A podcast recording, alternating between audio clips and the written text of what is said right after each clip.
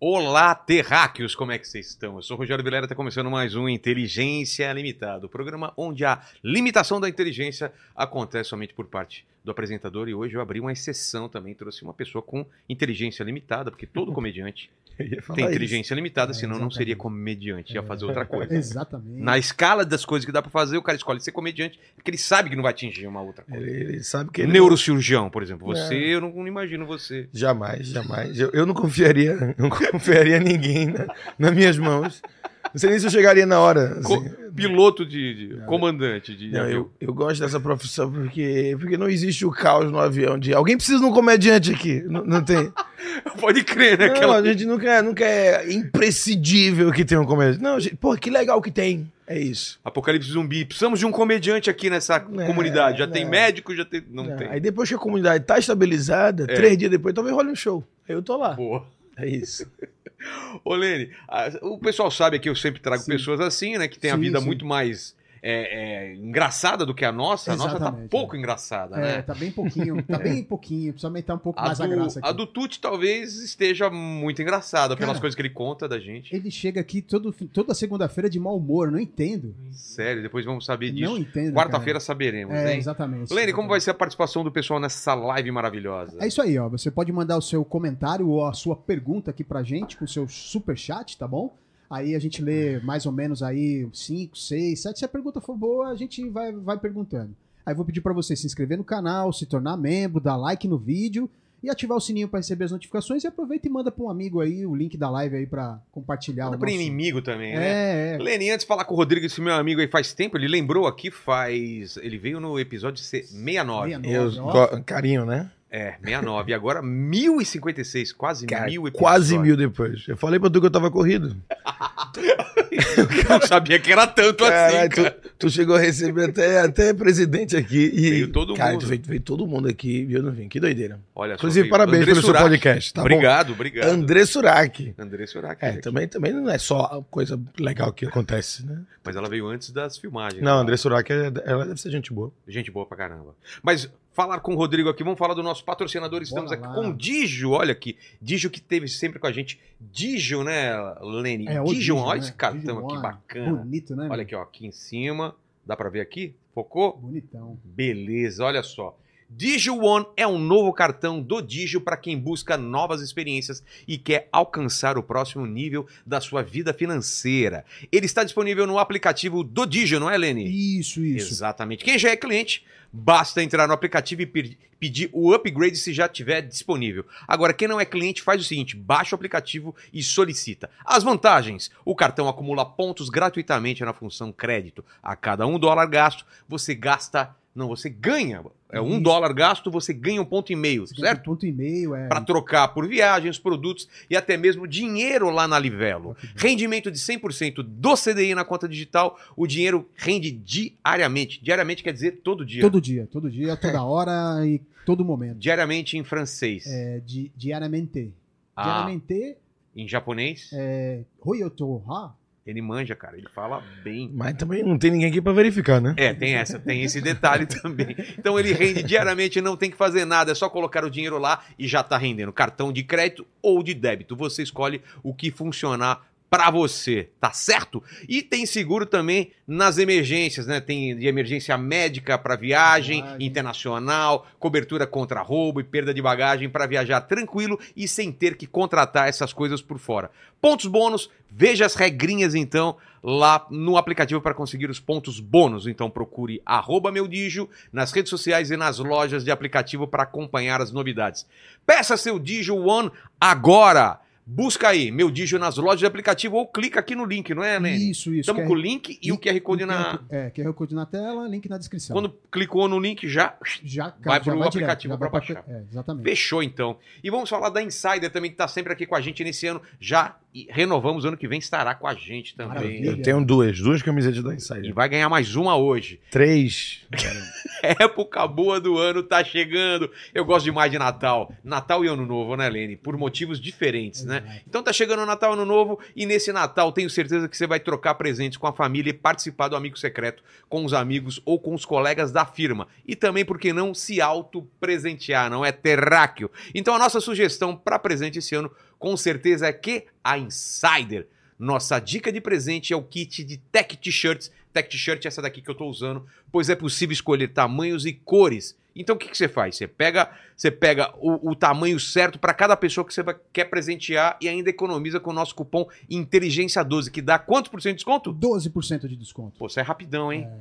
12, inteligência 12, 12%. 12, é, mano. Peguei a sacada. Exatamente. Para se auto-presentear, a dica é o Starter Pack. Se você quer pra você, pega aquele que é o starter, né? A cueca, a meia, Uhum. Meia e a camisa. Camiseta. Ou então pega essa de três camisetas, compra, pega uma pra você e duas pra você dar de presente. E olha essa novidade, hein?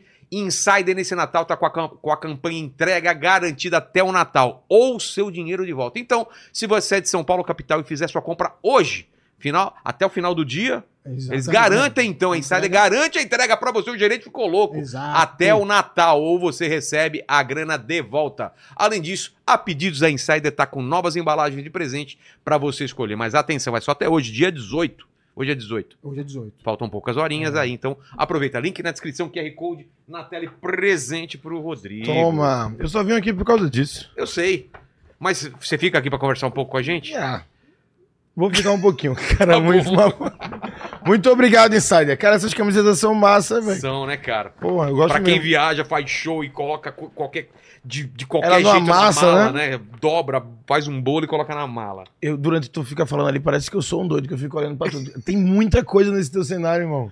Tem, tá, da Muita coisa. Viu, tá diferente, você falou, né? Tá. Não tinha essa câmera aqui em cima? Não tinha essa câmera em cima. Ó, dá pra colocar a mão aqui, ó. Aqui, ó. Dá, dá pra fazer uns truques, dá pra fazer uma. É, mais pra cá, mais pra cá. Olha lá, olha lá, ó. Olha lá. Uma ave. Não, tem que olhar naquela câmera. Não, mas eu tô me vendo. Ah, Ah, tá. tá. Eu tava vendo ali. Aqui, ó. ó. Ó, Cara, isso aqui é. Vamos parar de fazer essas coisas? Não precisa fazer muita habilidade com o dedão. Acabou, acabou.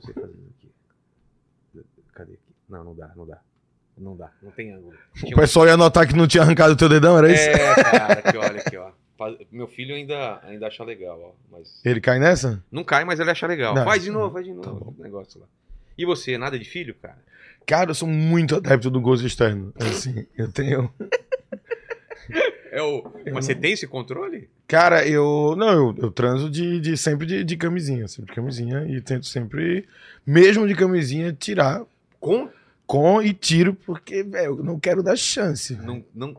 Não, mas a questão não é que eu não gosto de criança. Eu tenho meus sobrinhos já, então Mas acho que já. quer ter um filho um dia, essas Eu coisas. penso, não sei se eu vou querer ter é, naturalmente falando de tipo de, de, da- da pessoa engravidar e ter esse processo, ou já pegar um pronto, sabe? Vamos adotar. É, seis anos, oito anos. Já É, passa acho- aquela, toda aquela fase. Cara, aquela fase da, da- da- da- Meu irmão passou, né, com a.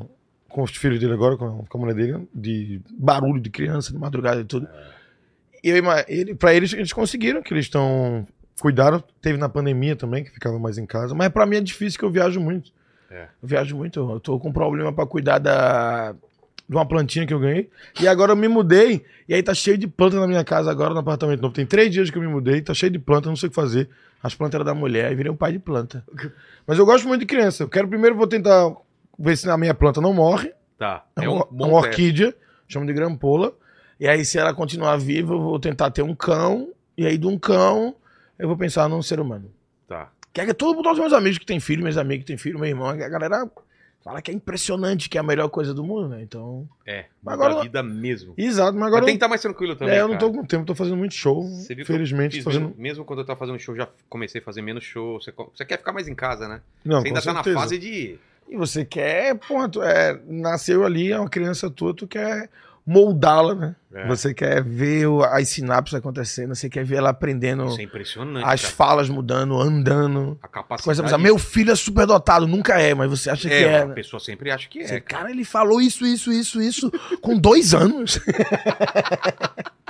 Você sempre acha que o filho é mais inteligente do que ele é. Pode crer, tem um cara que me enche o saco. Nossa, meu filho fala paralelepípedo. Quantos anos ele tem? 14. Eu falei, grande bosta. Mas a parte boa de ser criança é essa, né? Que Você quando- tá solteiro ou tá namorando? Eu tô solteiro, tô solteiro. E é a melhor coisa do mundo, comediante e solteiro. Tô solteiro há pouquinho tempo, seis anos. turma. Seis anos. Tô, tô- pouquinho tempo. tô assim. dando aquela, dando aquela respirada pra entender o meu eu. É, não, é que eu sou muito tranquilo, eu sou muito tranquilo e eu viajo demais, velho. Não dá pra, pra namorar, é difícil. Você tá viajando ainda muito? Viajando muito, eu viajo normalmente, eu viajo de quinta a domingo, tá ligado?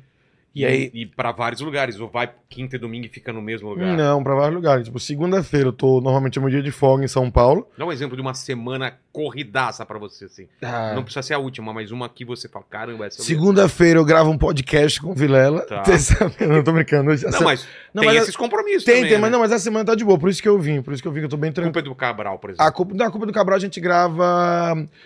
Todo mundo acha que a gente se encontra direto, não, mas a gente grava o Cabral meio que tipo de uma, de uma pancada Uma só. pancada É, só. A gente Então, grava o Cabral. punk, A gente grava o Cabral em duas semanas. Cara, De segunda a sexta, folga final de semana, segunda a sexta.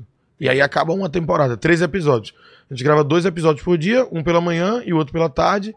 Aí tem um dia de digital, um dia de making off, um dia de fotos. E o outro deve ter mais algum dia que eu não tô lembrando do que, é que a gente faz lá, não. De ensaio, sei lá, de luz. mas, por coisas. exemplo, onde você tava no- nos últimos tempos, assim, que você viajou? Não, então, ah, normalmente segunda eu tô de boa. Aí terça-feira eu tenho uma noite de teste, que toda terça-feira, inclusive vai ter amanhã, né? Sempre. Toda terça é a noite de teste lá Onde no, no Laros SP. Que é Tá. a versão beta. Que é onde a gente testa piada, a gente tenta gravar uns vídeos. Porque eu. Eu, eu sou aqueles comediantes que eu, eu gosto muito de, do palco, sabe? Eu gosto muito de fazer.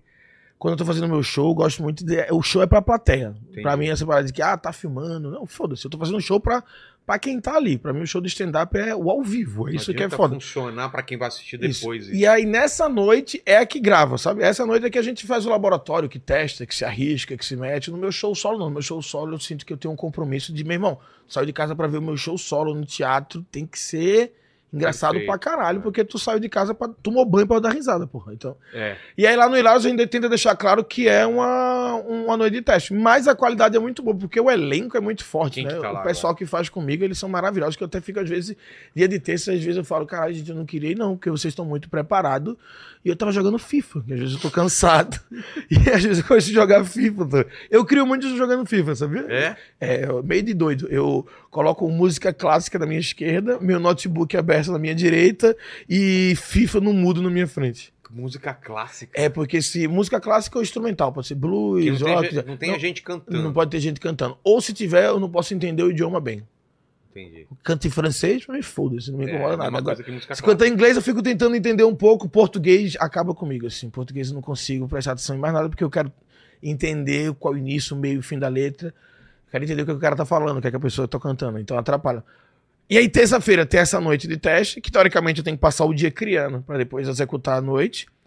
Na quarta é outra folga minha. Tipo, a ideia é que segunda, terça e quarta eu fique sempre de folga. Tá. Sendo que segunda eu, é a que eu tento folgar mesmo. Terça é a noite de teste. E quarta é. Ah, eu não falei qual é o elenco, né? É Nil Agra, Kedin Silva, Júnior Chicó e Bruna Luiz. Tá. Só Hum, porradeiro do caralho. Só maravilha. E é uma noite que são meus amigos. Né? Todos eles são. É um grupo que foi criado por amizade. Apesar de que a maioria é quase recifense. Tem a Bruna. A Bruna que é de Curitiba. Mas é, é um grupo criado que foi criado por amizade e pra fazer mais tempo de, de teste. Cada um faz 15 minutos testando. Então. é a- porque tem noite que, pô, só cinco minutos você é, tem noite que consegue. tem 15 caras e tu tem 5 minutos, cara. E 5 minutos. Eu falo muito devagar, né? O meu, meu estilo de comédia, eu falo bem devagar. Ainda mais quando eu tô testando. Eu vou sentindo pra ver onde é que eu posso ir. Eu- às vezes eu só tenho uma ideia. Às vezes só tenho um sonho, né? Aquele meme na Já internet. aconteceu? Não, eu só saio de casa às vezes com. Cara, ontem foi. Fui pra não sei aonde e teve isso. Beleza, então vamos lá. É o que eu tenho. Aí- E tenta cavar, vai É. cavando. e aí eu subo no palco, aí o que eu, eu- eu- O meu processo de criação é mais ou menos assim. Eu vou. Te ver, sei lá, vou contar que eu vim aqui hoje te, te ver. Tá. E aí eu vou, subo no palco e conto. Aí eu me arrumei, tentei fazer a barba, consegui fazer a barba do lado, depois eu entrei no Uber, cochilei no Uber, minha bateria acabou, consegui chegar aqui e tô gravando. A história é essa. Se no meio teve três, quatro piadas, eu anotei onde foi que as pessoas deram risada. E aí eu gravo áudio de tudo. Eu vivo com fone porque eu vi, a galera tá achando que eu tô escutando música, normalmente eu tô me escutando. O que eu mais faço é me escutar. Por exemplo, no Uber, você eu, tá no Uber. eu me escuto. Eu vou, toda vez que eu vou pro, pro beta, eu vou me ouvindo.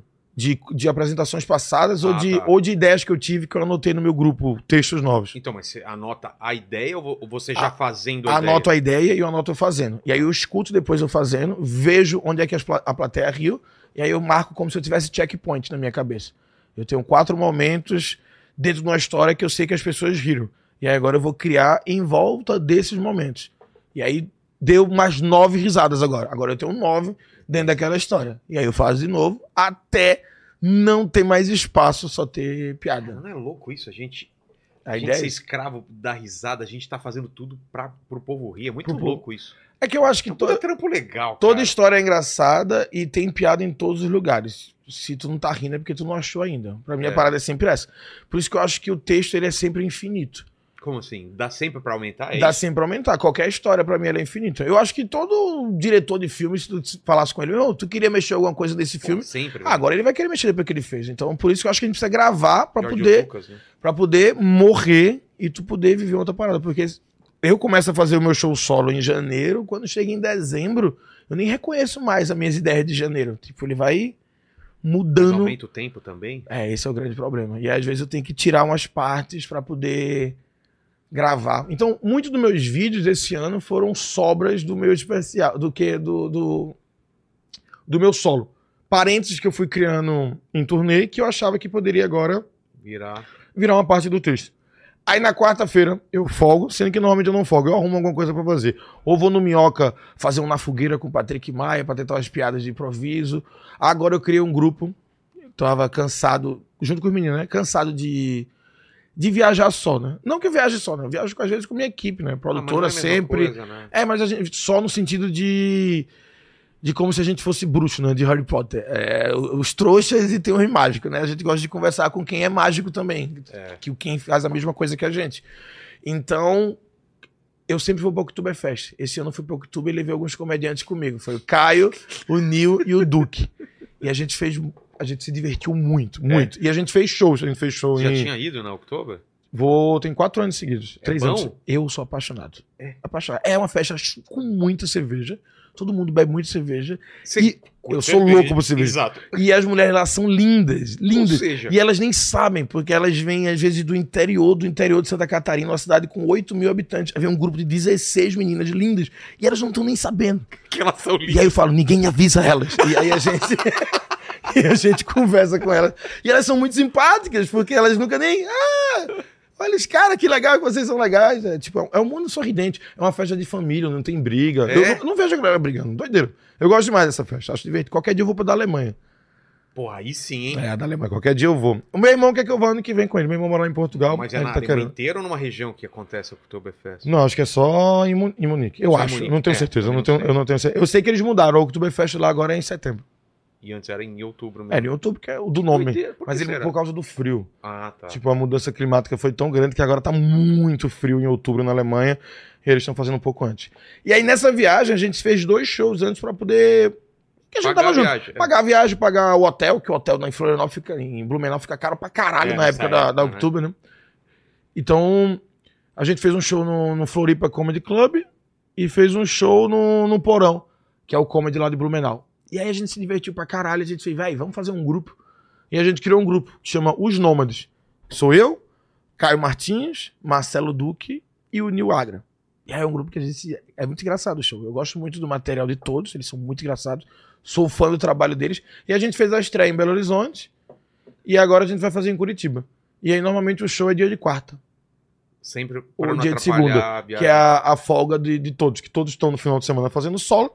E aí a gente tira, tipo, eu tenho, tenho quatro quartas no mês, eu tiro É. uma ou duas pra poder viajar com os caras. Porque realmente pra mim é como se fosse uma folga, viajar com, com meus amigos, pra gente ir É pra.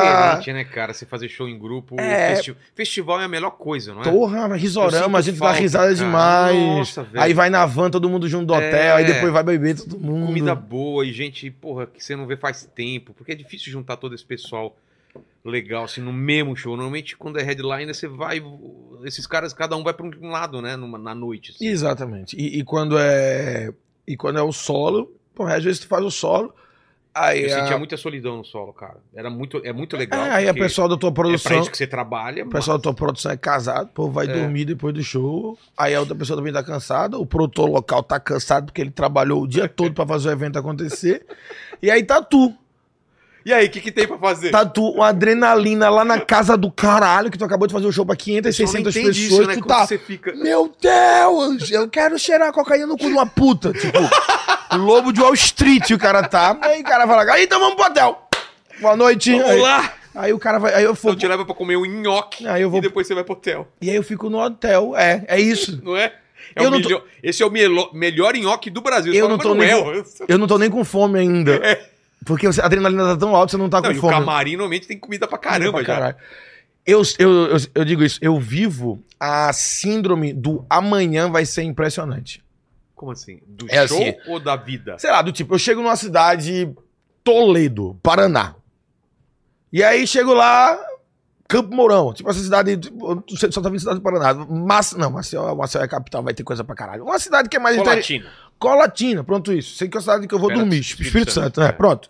Aí você achou em Colatina. Eu chego lá e eu viro. Aí, vou à tarde, eu gosto sempre de cidade que eu não fui. Eu, me- eu faço check-in, deixo minhas coisas e desço e eu saio andando pela cidade. Sem direção? Sem ou- direção, coloco o fone e vou andando pela cidade, sem saber onde eu tô. Aí vou andando. Aí vejo um bar, eu entro, pego uma cerveja, aí paro Ah. num posto, pego alguma coisa. E eu gosto de ver o que vai acontecer. E aí, quem me encontra na cidade e me conhece, eu dou ingresso no meu show. Porra! É, se, bem, se tu me encontrou no dia da cidade, eu tô no meu É. show no meio da tarde, é sorte tua. Então tu, tu ganhou o ingresso. Eu, eu ofereço Que sempre. legal. Se a velho. pessoa fala, fala, tá de bobeira, mas tá pro seu tal. Então tu vai pro meu show, cara. E aí, eu, quando eu dou essa volta, normalmente acontece alguma coisa. E quando eu encontro as pessoas, eu pergunto pras pessoas: o que é que tem pra fazer mais tarde aqui em Colatina? E aí a pessoa diz: tem teu show. E amanhã? Aí o cara fala: mas por que tu não fica aí amanhã? Porque amanhã É. vai ter YouTube, Open Bar.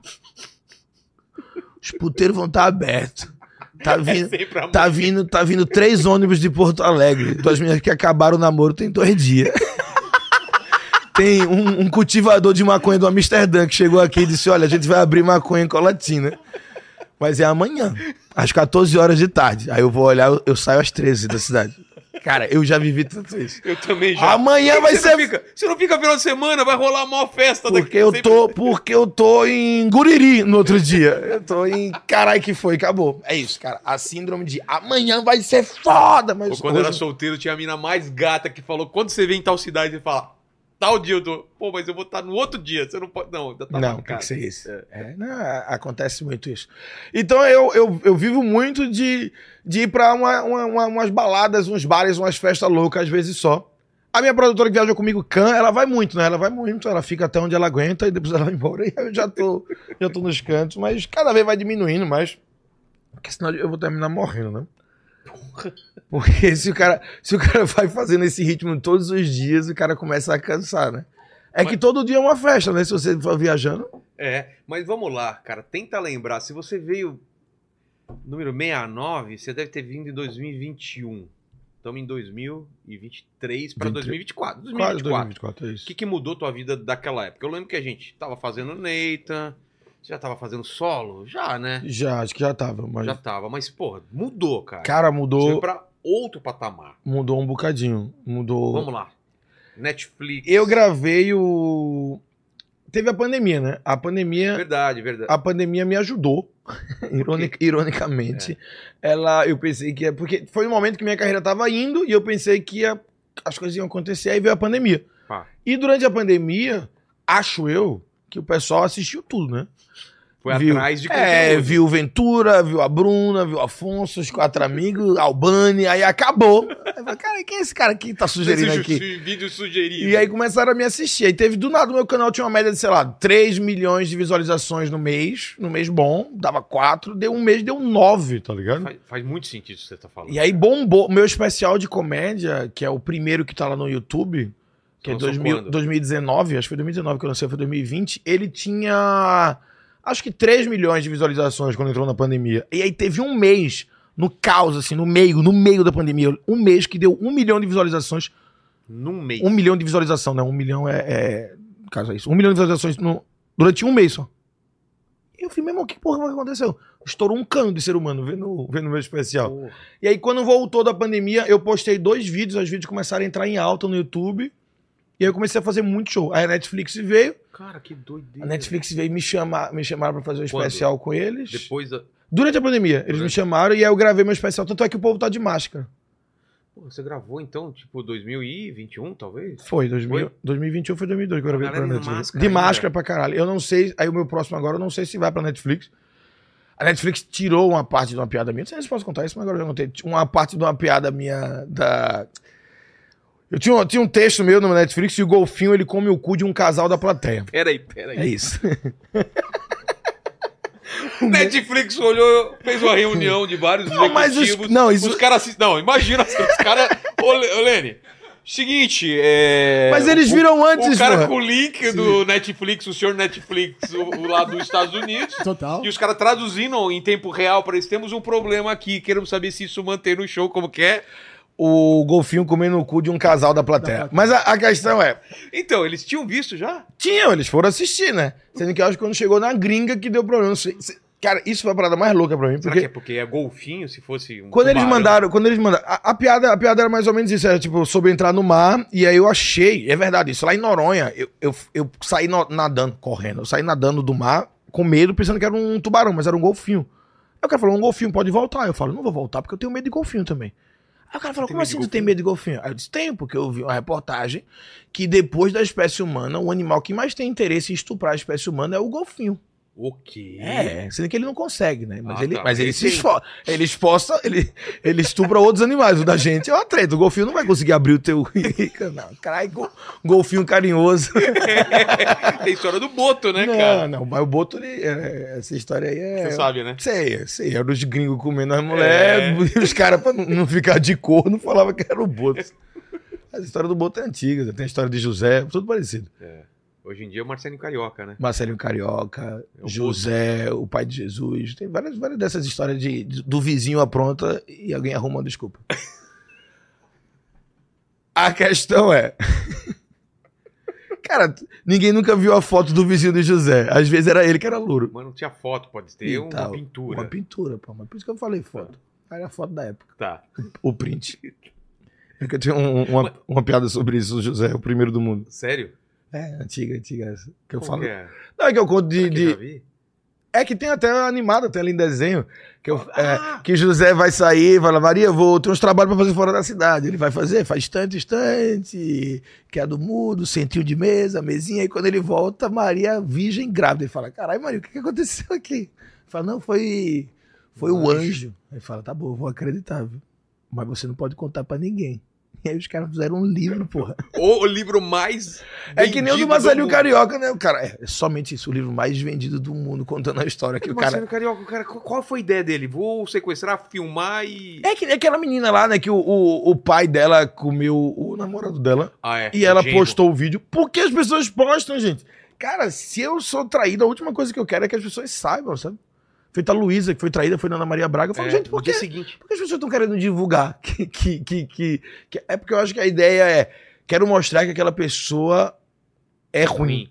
Sendo que eu sinto que o, o dano é maior pra pessoa que, que leva.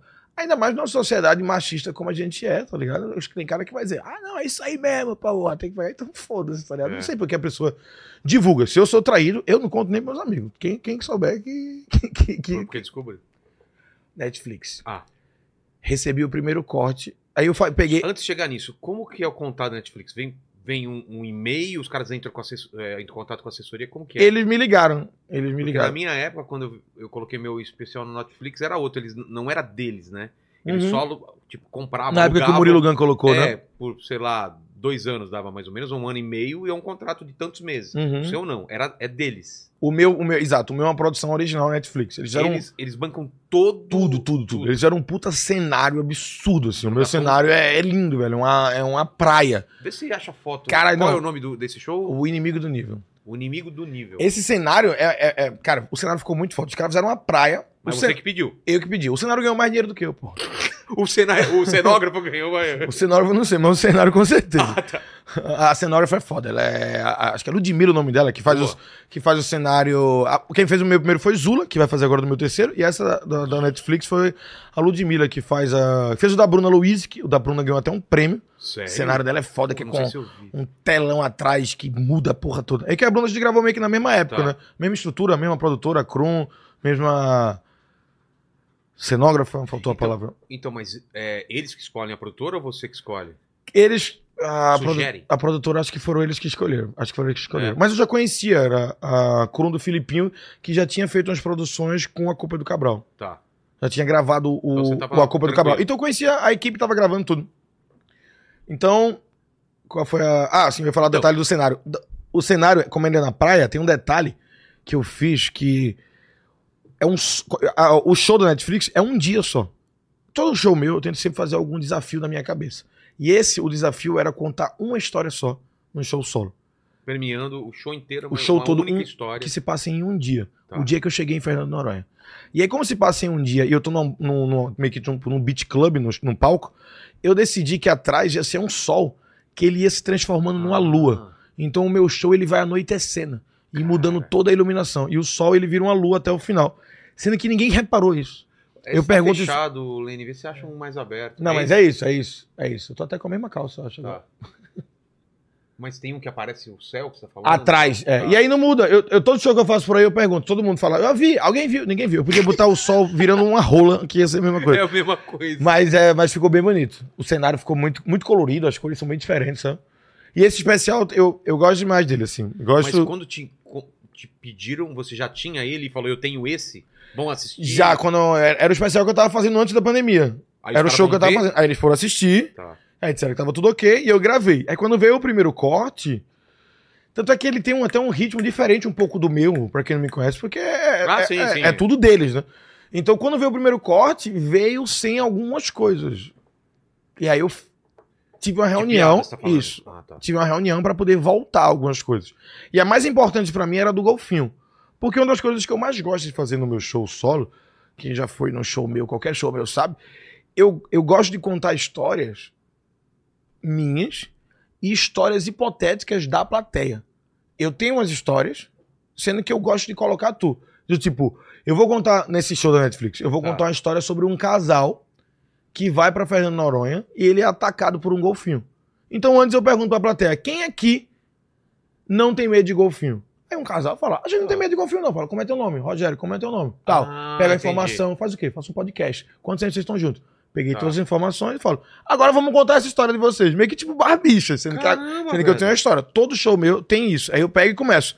Agora a gente, Rogério tava com a esposa dele lá em Fernando Noronha. Aí eu vou contando a história e agora eu vou adicionando o- os detalhes das tuas informações. Nas minhas lacunas, mas eu tenho a história com várias coisas, sendo que a história ela vai ser moldada contigo. Entendi. Porque eu acho divertido fazer essa criação na hora, eu acho vivo. Então todo show meu eu tento isso. E aí nesse show, por isso que eu fiz duas sessões, que eu fiz com dois tipos, dois casais diferentes. Ah, então o golfinho só saiu em uma. O golfinho só em uma. Sendo que aí eu escolhi qual era a versão que eu tinha mais gostado e pedi. Quando veio, eu tava sem um golfinho. Pua.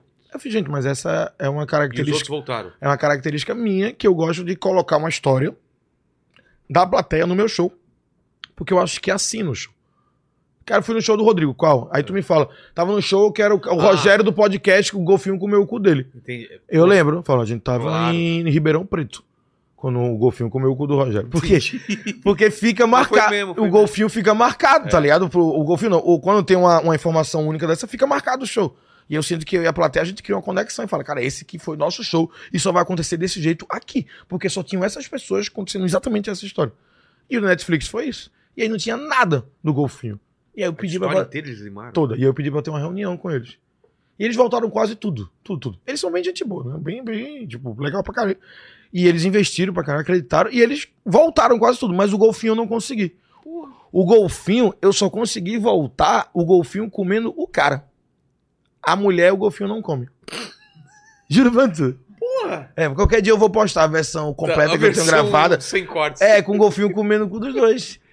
Porque aí, irmão, eu, e aí eu lembro Tá que eu- liberado, então. e eu lembro que eu tive essa reunião, várias pessoas, tinha um cara na gringa, tinha um cara traduzindo o que eu tava falando, e eu falando, gente, Você teve essa reunião é, eu, e eu, eu defendendo o ponto do golfinho comendo o cu dos outros.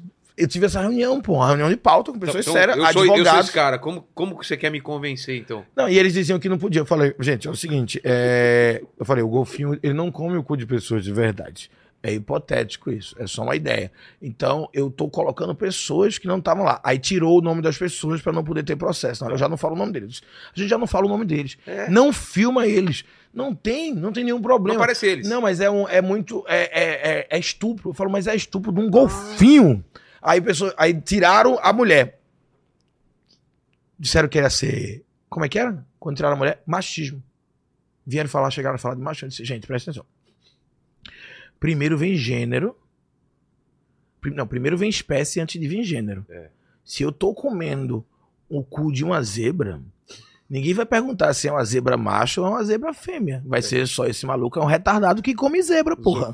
Exato, cara. Ah, ele é gay, come zebra, ele é hétero, come... Não, porra, não, Não. importa o sexo da zebra. Exato. Exatamente, porque a zebra não tem questões sociais, onde no mundo da zebra há machismo e feminismo. Entrou nesse nível. Entrou nesse nível. E aí eu não consegui, não A consegui. gente não tem tudo que quer também na Não, vida. né? Mas eu consegui voltar quase tudo. O especial tá quase todo do jeito que eu queria. Mas eu acho que é isso, não é uma sociedade. Eles me chamaram pra gente fazer um acordo. Quando você. A, dire- a direção já não era minha, a direção já era de um- do, do, do Fábio Ock, que é o cara que dirigiu a Culpa do Cabral algumas vezes também, que é meu amigo, gente boa pra caralho. Então a gente E tem uma questão de sintonia boa. câmera, plateia, risada, tudo isso foi tranquilo? Eu achei bem bom, achei bem bom. A Krum, ela é muito, muito boa, muito carinhosa. As cores do especial, olha a foto. Ah, Ó, aí, ó. sim. Puta, que demais. A pontinha ali do Ele sol? vai passando. É, ele começa mais embaixo na esquerda, ele vai passando por cima, vai virando lua. E ali atrás você pode ver que tá uma, uma meio que tarde, manhã, É. manhãzinha, e aí no final, se tu colocar uma parte do final, ali atrás já tá bem mais escuro, porque tá de Ah. noite no show. Que demais. Mas ninguém percebeu, não. Ainda bem, né? Que senão o show tá tão chato que a galera ficou olhando o sol. assim, Olhando né? o sol, cara, é, ninguém notou, ninguém notou. Onde foi isso? Isso foi no Tom Brasil. Os caras fizeram as cadeiras pro meu especial, as cadeiras de prata. Tanto é que eu levei 10 cadeiras dessa pra minha casa. Sério? Os É. caras fizeram. Fizeram. Todo mundo que participou meio que tipo, do, do especial tem cadeira. Acho que o diretor tem cadeira, o meu empresário, o, o, o Gui da Casa Artista levou com a Can, eles moram juntos, eles têm a cadeira na, no na, na casa deles, tem cadeira. Eu fiz uma puta festa de, de, de lançamento. Foi um, foi um grande dia, eu fiquei muito feliz, assim.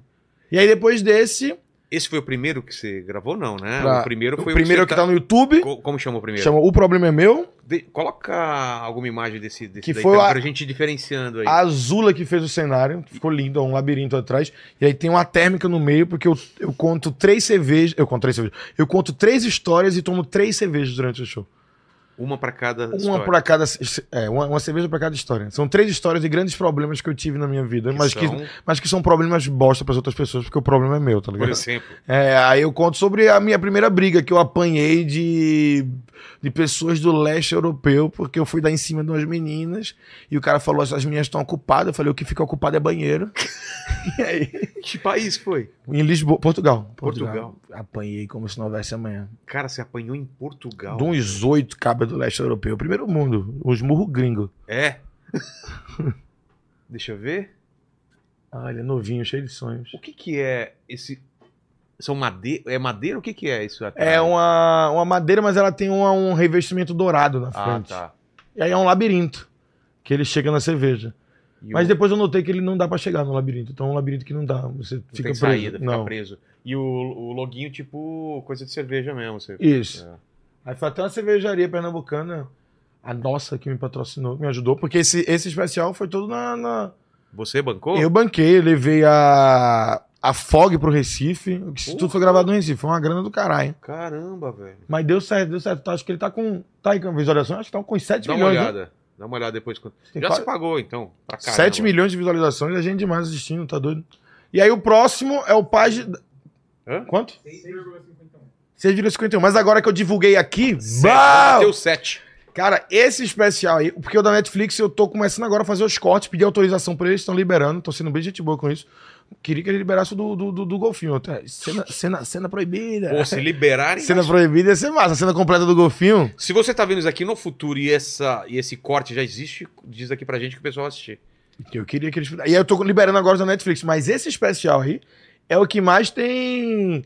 Tem corte meu viralizado assim de Reel, sabe? É? É, esse especial é que eu abro com aquela minha piada, que é a piada que eu mais tenho que ouvir na minha vida, que é a da, da linha do tempo. É, não sei se você já ouviu essa piada. É uma Pô. piada que todo cara que bebe cerveja, gosta de cerveja, ele me encontra e ele fala isso. Eu acho legal, porque ele sempre fala. Que é do, do cara vai tomar uma cerveja e a cerveja ela conversa com você pra dizer que você tá ficando bêbado e a vodka não. A vodka do nada, bau, dá um corte na tua linha do tempo e tu já acorde em casa. Quando tu mexe no celular, já tá cheio de perguntas. Meu irmão, o que é que tu fez ontem, bicho? E aí tu não lembra de nada, é um movie maker da vida. E aí essa piada é uma das minhas piadas que mais viralizou, assim, tipo, no Cabral, nesse especial. E é esse especial que eu mais tenho cortes viralizados, assim, de, de, De canais X. E De, é, quanto de, pô, um bocado de lugar. É, é essa- esse daí. Então é um especial que me ajudou bastante. E agora eu vou, ano que vem, eu tô com esse projeto de gravar três especiais no ano. Por que isso? Porque a Netflix, quando eu assinei pra fazer o. o Inimigo do Nível, eu tenho um contrato com eles, que é de um ano, que eu não posso postar e nem gravar especial. Por um ano. Por um ano. Sendo que como eu já vinha fazendo esse da, da Netflix do, antes da pandemia, Pô, você tinha material pra caramba. eu já tava com esse material há um bom tempo. Então eu gravei e eu já tava meio que criando outro, que era o Paz de Davi. E aí o Paz de Davi eu já fiz ele durante um ano pra caralho. Eu fiz em todas as capitais do Brasil, o Paz de Davi. E mais uma porra de lugar. Repeti um monte de canto. Fiz em Portugal, fiz o Paz de Davi no Canadá, fiz o Paz de Davi em Vancouver, do lado do Alasca. Não, não cheguei no Alasca, mas me avisaram. Grande país, gigante, pode fumar maconha na rua, mas não pode beber cerveja. O Doi- quê? É, doideira, Que né? doideira é isso? Doideira. Quase que eu era preso. Tava com o beck numa mão, Heineken na outra. Eu sou anfíbio, ambidestro. Aí o cara chega e você joga o, o E o- back fora. Exatamente. O produtor, no reflexo, o cara joga no chão. Eu joguei pra debaixo do carro. O cara teve que passar com o carro pra pegar o beck depois. E aí, eu, mas a merda foi que pra disfarçar eu dei um gole na Heineken. Ah. Joguei, aí veio aqui, aí o policial. Lá, lá, lá, lá, lá, me deu uma bronca em verbo to be. Mas ele entendeu que eu fiz sem querer pra caralho. E, E esse de- especial você não gravou ainda. Não, aí eu vou gravar o Paz de Daven, acho que eu em fevereiro ou janeiro.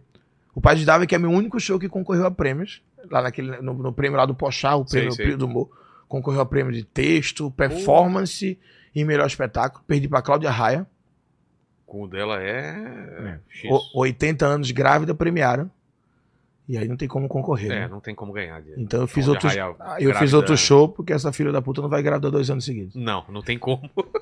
Brincadeira. Ela não sabe nem, ela não sabe nem quem eu sou, pô. Faz ideia, né? Nem ideia. E uma artista maravilhosa. Ela é foda pra caralho. A minha mãe falou que eu ia perder. Rodrigo contra a Cláudia Raia, não tem o que fazer, né? Mas caralho, mãe, tu tá torcendo pra Cláudia Raia. Eu falaria pra você, não vai, não vai. Ela ganhar. falou pra mim antes. Aí eu- quando acabou assim, mãe, Cláudia Raia ganhou. Ela disse, é, mãe, É. Cláudia Raia.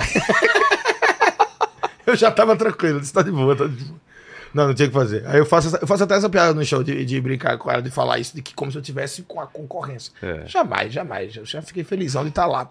E aí o Pai de Davi, que é um show que eu falo de, de religião, de preconceito que eu sofri na minha infância e adolescência por ser ateu. Sempre foi ateu? Ou foi um É. momento que você decidiu? Eu, eu costumo dizer que eu voltei, né, a ser ateu aos 12 anos, que todo mundo nasce ateu, né? Todo mundo nasce sabendo de nada. É, O lugar que mais tem ateu é o berçário. com certeza, eu não tinha pensado nisso. Todo bebê ali é ateu. Mostrar Pikachu e Jesus, eles choram igual. Sendo que. Aí eu voltei, meu pai era muito católico. Muito católico. Então eu devo ter regressado ao ateísmo, acho que aos 12 anos de idade. Sendo que eu não tenho nenhum problema com, com religião. E o meu show é justamente sobre isso. Eu falo, meus pais são muito religiosos. Eles eram, meu pai era muito religioso. Então é um Não show. é ainda? Não, ele faleceu. Agora Então ele tá, não tá é. com Jesus. Peraí. Deus. Ele, ele tá com Deus? Ele acreditava, né? Se ele acredita. Quem tá- acredita vai. É, eu espero E que você? ele esteja, né? Eu torço por ele, cara. Eu, Não, ele acreditava. e, e você, quando morrer. Eu, eu torço que ele esteja certo também. Se ele tiver Eu certo. encontro ele. É, ser ateu não é que ser contra. É só Você não tá torcendo, Não, né, pra. Jamais. Óbvio que eu queria que tivesse um cara jogando The Sims com a gente. Porque eu não iria querer isso, cara. Lógico que não. É maravilhosa a ideia da religião. É muito boa. Eu, eu só não consigo acreditar. Mas você é ateu ou agnóstico? Ateu, né? Ateu. Agnóstico é o em cima do muro. É, é o cara que, ó, se tiver alguma coisa. Mas então, esse show, ele fala justamente sobre o preconceito que eu sofri por ser ateu. E, o, e eu falo o quanto eu estudei religião e o quanto eu gosto de estudar e pesquisar sobre a Bíblia, sobre a É religião. mesmo? Oh, eu adoro, é um dos assuntos que eu mais gosto. Documentário, de pesquisar sobre Jesus pra caramba, tá ligado? Pra mim, Jesus foi, tipo, um grande cara, assim, é o Martin Luther King da época, tá ligado? Então, eu gosto de, de pesquisar sobre isso. O Jesus histórico. Exato, sobre, sobre, sobre isso. E o show eu falo pra equiparar as ideias. E para as pessoas diminuírem o preconceito. Sei que quando eu tava criando as piadas, eu tive problemas. Teve gente que saiu me xingando. Um, um pastor saiu me xingando. De Cuiabá. Foi de Cuiabá. Sério? Inclusive, semana que vem eu tô fazendo o último show solo do ano em Cuiabá. Podem ir, não é de religião, é esse que eu tô agora. O- Um pastor, levantou no meio do show e gritou pra mim que Satanás ia comer o meu cu. Não.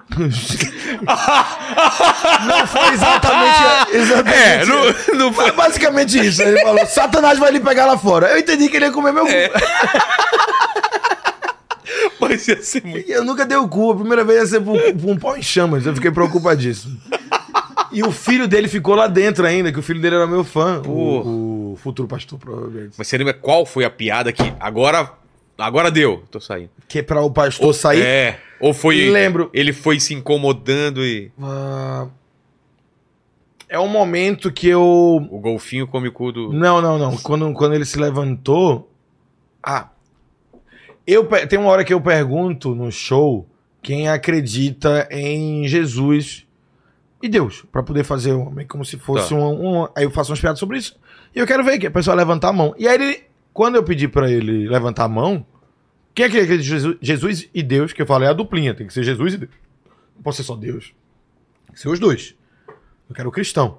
Jesus e Deus. Aí o pessoal levanta a mão. Porque eu falo de várias religiões. Nesse momento eu tô falando Ah, do, do tá. Não é cristão. só sobre o Não, cristianismo. não. E aí eu pego e falo, ó. esse cara, ele levantou todo. Ficou em pé. Ah, ele não só levantou a mão. Aí eu falei, irmão, é pra levantar a mão só. Ele, eu acredito em Jesus, sim! Aí eu fiz, irmão, isso aqui é uma pesquisa, cara. Você tem que se acalmar. O cara do IBGE deve ficar muito assustado contigo. Quando ele chega na sua casa. Você A tem gente- quantas televisões? E aí eu gritei exatamente isso. É. Eu gritei, aqui em casa tem três televisões, sim! e aí foi. e- No início do show, tem uma hora que eu falo que eu sou ateu. Não é no início, é meio que no meio. Primeiro a Tá. plateia vai toda comigo e depois eu conto. Ah, gente, eu esqueci de comentar que eu sou ateu. Aí quando eu falo isso, dá um clima estranho. Aí eu falo, tá vendo? Vocês estavam tudo rindo comigo. Aí eu falei que era ateu, olha esse momento agora. E, e Não tem pare- essa sensação Aí eu mesmo? falo, não parece que Satanás passou correndo pelo teatro enfiando o dedo no cu de todo mundo? Aí eu falo isso. De- Isso não bem no início. Quando eu falei lá naquela parte, lá pra depois do meio do show, nesse momento, quando eu falei com o cara, ele levantou, aí ele sentou. A galera riu, eu fiz a piada da televisão. E aí eu podia ter parado, né? Agora. Porque a galera tinha aplaudido pra caralho, eu tinha quebrado ele, e tava tudo certo. Sendo que eu continuo. Eu gosto. Às vezes vem mais. E aí foi quando eu falei pra ele, eu disse, irmão, sabe o que é, que é estranho? É que tu levantou quando eu perguntei quem acreditava em Jesus. E eu nem pedi pra tu levantar. Mas na hora que o Satanás passou dando dedada no cu de todo mundo, tu ficou sentado. Pra quê? E aí ele levantou e gritou: Você vai ver Satanás lá fora do seu cu. E aí foi quando começou a. Nossa, velho. Foi isso. Grande dia. Mas eu não entendo isso, cara, porque, pô, eu sou cristão e eu, Não, eu cara- sempre. Não, mas eu, você já viu? Eu, eu tenho vários textos sobre Jesus, sobre Deus, vários, vários textos. E mesmo assim as pessoas ficam bravas, cara. Não, mas Você não pode falar de Deus. Por que, que eu não posso? Por Não. quê? Por que, que eu não posso? Sabe? Não- Mas é. Isso não deixa eu, eu. eu não deixo de acreditar por Eu demorei, eu disso. demorei mais de 10 anos pra ter coragem de fazer o Paz de Darwin, porque alguns piadas do Paz de Darwin eu tinha feito quando eu era bem mais novo, que é sempre foi algo que me incomodou muito, é sempre um questionamento muito forte na minha cabeça. E a comédia é um pouco isso, né? Você colocar as suas ideias. Eu não conseguia. Eu achava que não era um comediante bom o suficiente. Comparando do- de maneira muito exagerada, feito doido que fez Star Wars, que ele começou pelo, não, não assisti a franquia Star Wars. Mas ele, eu sei que ele começa pelo 4, é pelo 5. Pelo Porque ele não quarto, conseguia. né? Porque ele não conseguia fazer o primeiro, porque ele não tinha tecnologia para. Nem, Mas ele já nem tinha grana. ideia. é. E, e nem grana. Então a minha ideia era essa, tipo, eu falava, cara, eu quero falar sobre isso, eu tenho essas ideias e eu tenho essas piadas, mas eu não sou um comediante bom o suficiente Um dia falar eu vou me isso. preparar. tá, Um tá, tá. dia eu quero ter piadas e tranquilidade suficiente pra poder discorrer sobre esse assunto sem as pessoas se ofenderem. Porque a minha ideia realmente é que a pessoa não se ofenda nem um pouco, que a pessoa fique só, tipo, entendendo que o show é pra quebrar o preconceito que o religioso tem com o ateu. E não entender que eu sou contra você acreditar na sua religião e nem maneira alguma eu quero desdenhar do teu Deus ou da tua fé, tá ligado? Até, por- até porque que fé é essa, né, cara? Exato, que fez que Se você tem uma fé, você acredita mesmo? Um cara fazer piada vai diminuir a tua fé? É, eu, eu não faço piadas pra, pra diminuir a fé da pessoa. E eu gosto demais desse texto. Tanto é que foi o texto que concorreu a. Perdi, to- perdi todos os prêmios, mas ele concorreu. No meio da galera do teatro, que se acha pra caralho. Sim. Então eu quero gravar esse agora. E eu tô em cartaz com outro show, que é o Estamos Vivos. Vê se acha esse do. De, de Darwin não vai ter o, Não vai ter, o cartaz. O, cartaz ter, né? vai ter. O cartaz é uma arte, até que quem Vê, fez foi... vê, vê se tem. foi E agora o outro. O outro é o Estamos Vivos. Tá. que é um show que fala sobre as vontades inerentes nativas do nosso corpo. É, a gente, o que é que a gente precisa para sobreviver. Fala sobre a ideia de que todo mundo é um organismo vivo e que a gente precisa fazer algumas atividades básicas para poder sobreviver, sendo que a gente, se fosse pensar racionalmente, não tem por que a gente gostar delas. Olha lá. Ah, esse é o pai de Davi. Quem que fez? Vocês lembram? Foi o. Não foi o, a ideia, o- quem desenhou foi o Patrick, e aí o cara, ele fez na mão, e eu contratou a galera da equipe, e aí chamou os caras lá do Minhoca, aqueles caras pica da banca pra desenhar. Bacana. Aí são a. as iguanas do Darwin, Darwin lá na. Como Galápagos. chama lá em Galápagos? na- nas ilhas. Exatamente. E. Você colocou cortes disso na, na- pela internet, alguma eu, coisa? quando eu tava em cartaz com esse show lá no Teatro Gazeta, tinha uma lojinha no final, que era a loja do ateu. Porque tem uma parte do show que eu falo sobre o- os ateus, eles não têm souvenir. E a, é, a gente não É, tem, não tem crucifixo. a gente não tem adesivo no carro, foi Deus, é, fui eu que comprei. Que presente dos meus pais. e aí é cheio de. cheio de coisas de, de item de adeus. 100%, uma camiseta com 100% Darwin, tá ligado? Aí era cheio de, de, de presentinhos e, e lembranças de ateu. Às vezes eu vejo uns carros por aí em São Paulo com adesivo É. atrás. Fui eu que comprei. Eu acho maravilhoso. Pirula tá nessa aí também, sabe? E esse é, o, esse é o Estamos Vivos. Que é o show que fala sobre as vontades básicas do corpo. Como, por exemplo. É do tipo, porque a gente gosta tanto de comer animais mortos, porque a gente precisa comer pra poder ficar vivo, porque a gente gosta tanto de dormir. A gente não faz nada, a gente fala, ah, eu adoro dormir. Tu não tá, tu nem participa, tu só descobre que tu dormiu quando tu acorda. Tu fala, cara, adorei. Tu não fez nada, irmão. Tu nem sabia. Eu que te avisei que tu dormiu. e todo mundo entendeu que a gente precisa comer pra poder ficar vivo. Então todo mundo come na frente dos outros. Todo mundo É. entendeu que precisa dormir pra ficar vivo. Então todo mundo dorme na frente dos outros. E pra ficar vivo a gente também precisa perpetuar, que é fuder. E por que transar. na hora de fuder a gente se esconde? É. Se também é uma vontade básica da sobrevivência do nosso avatar. E aí o show é sobre isso. Sobre equiparar as vontades básicas dos seres humanos, porque a gente deixa de fazer algumas coisas. E aí fala sobre casa de swing, fala sobre monogamia, fala sobre sistema feudal, Engels, é, Sistema feudal. capitalismo, porque a gente decidiu casar, porque a gente tá junto, porque a gente vive com outras pessoas. É um show sobre isso. Mas é, é, é bem. Você pode sair de lá às vezes pensando, cara, é um show de putaria que eu falo, tem uma puta putaria. É um- eu acho que pra mim, dos quatro, dos quatro, quatro do- dos quatro, esse é o mais engraçado. É o show que eu acho que mais É tem, o texto que você fala do- da, da, da, tem mais piada, assim. da punheta chorando ou não? Não, da Punheta Chorando é do... eu acho que da Punheta Chorando não, não, não entrou em nenhum Não. Não entrou em nenhum especial. Acho que. Ah, talvez esteja. Ah, não, não, minto eu. Tá no primeiro. Da Tá Poeta no Chorando. primeiro? É, que eu faço sobre meu, meu fim de namoro. Acabou o namoro de Já 7 isso? anos. Já fez isso. Como que é? Cara, essa piada é do, do primeiro. Que acabou o namoro de 7 anos e você tá triste, né? Sendo que a, a cabeça de cima ela não se comunica com a cabeça de baixo. E aí você tá chorando, mas de pau duro, velho. E aí é muito triste você tá batendo uma punheta e a lágrima caindo na cabeça do seu pau. Essa imagem é cinema puro, velho. Eu gosto muito no meu show sempre de. Eu sou um comediante, acho muito descritivo. Né? Eu gosto muito de. É Aquela que é do sermão que você conta também, da menina tentando. Da menina da, da- de lambendo É. o. A primeira lambida no cu do meu irmão. Mas essa é de qual show? Ou não tá? Essa é do primeiro também. Também? Essa é do primeiro. Pô, então também. nessa época a gente fazia show, por isso que eu tô lembrando é, dessas. é, é- é que esse texto aí, esse, o, o primeiro show, ele é meio que o. Os highlights, né, dos meus 10 primeiros anos de carreira. Então, normalmente é isso, né? então, é, o- normalmente o meu solo é. É. isso. Então, ele é muito. Muito meus sets, né? Porque antigamente, hoje em dia tá voltando, né? A gente tinha nossos sets de 15 minutos, né? Que a Verdade. gente tinha que ir no Comedians ou em qualquer outro Porrada. lugar e dar uma porrada de 15 minutos pra conseguir fazer mais vezes. O pessoal te chamar mais Pode vezes. chamar mais vezes. Então, esse texto do meu irmão era um material que eu fazia muito. Dos 15 minutos. Da, da- Eu lembro. É, daquela vinha. Era isso aí, funcionava, era alto pra caralho. Porra, se é. Era, era uma porradeira. Eu lembro Você usava umas palavras muito engraçadas. Foi nessa época que foi quando eu comecei a, A misturar. a utilizar esse vocabulário que as pessoas acham que é. Que, que sempre foi o jeito que eu conversei na vida, com tudo mesmo? mais. É, por causa do meu pai. Meu pai era muito chato com isso. Meu pai era ator e diretor do teatro, e ele era, falava sempre de maneira bem rebuscada. Ele, eu escrevia poesia, ele fazia aula de literatura internacional, ele me obrigava a ler os livros.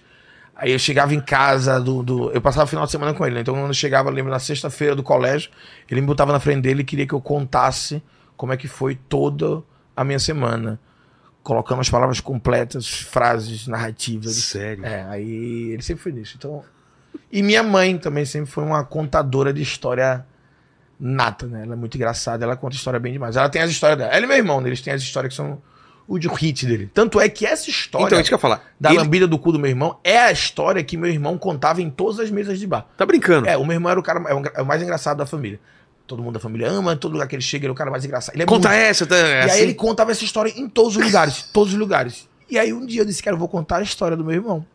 Que meu irmão era o cara mais engraçado do mundo, o meu herói, eu disse, vou contar a história do meu irmão. E aí pra mim um dia mais, um dia mais foda assim, da minha carreira foi em Natal, nunca esqueci disso. A gente fez um show, eu fui fazer meu show solo num bar, bem pequenininho, e meu irmão foi assistir. E aí eu, ele fazia anos que ele não via meu show, porque ele tava morando fora do país. E ele tinha voltado pra visitar. E eu contei a história dele. Ele não sabia que eu tava contando a história dele. Não. Não, e aí eu contei a história dele toda na frente dele. Aí quando acabou, ele me abraçou e falou assim pra mim: Você tá contando a minha história melhor do que eu.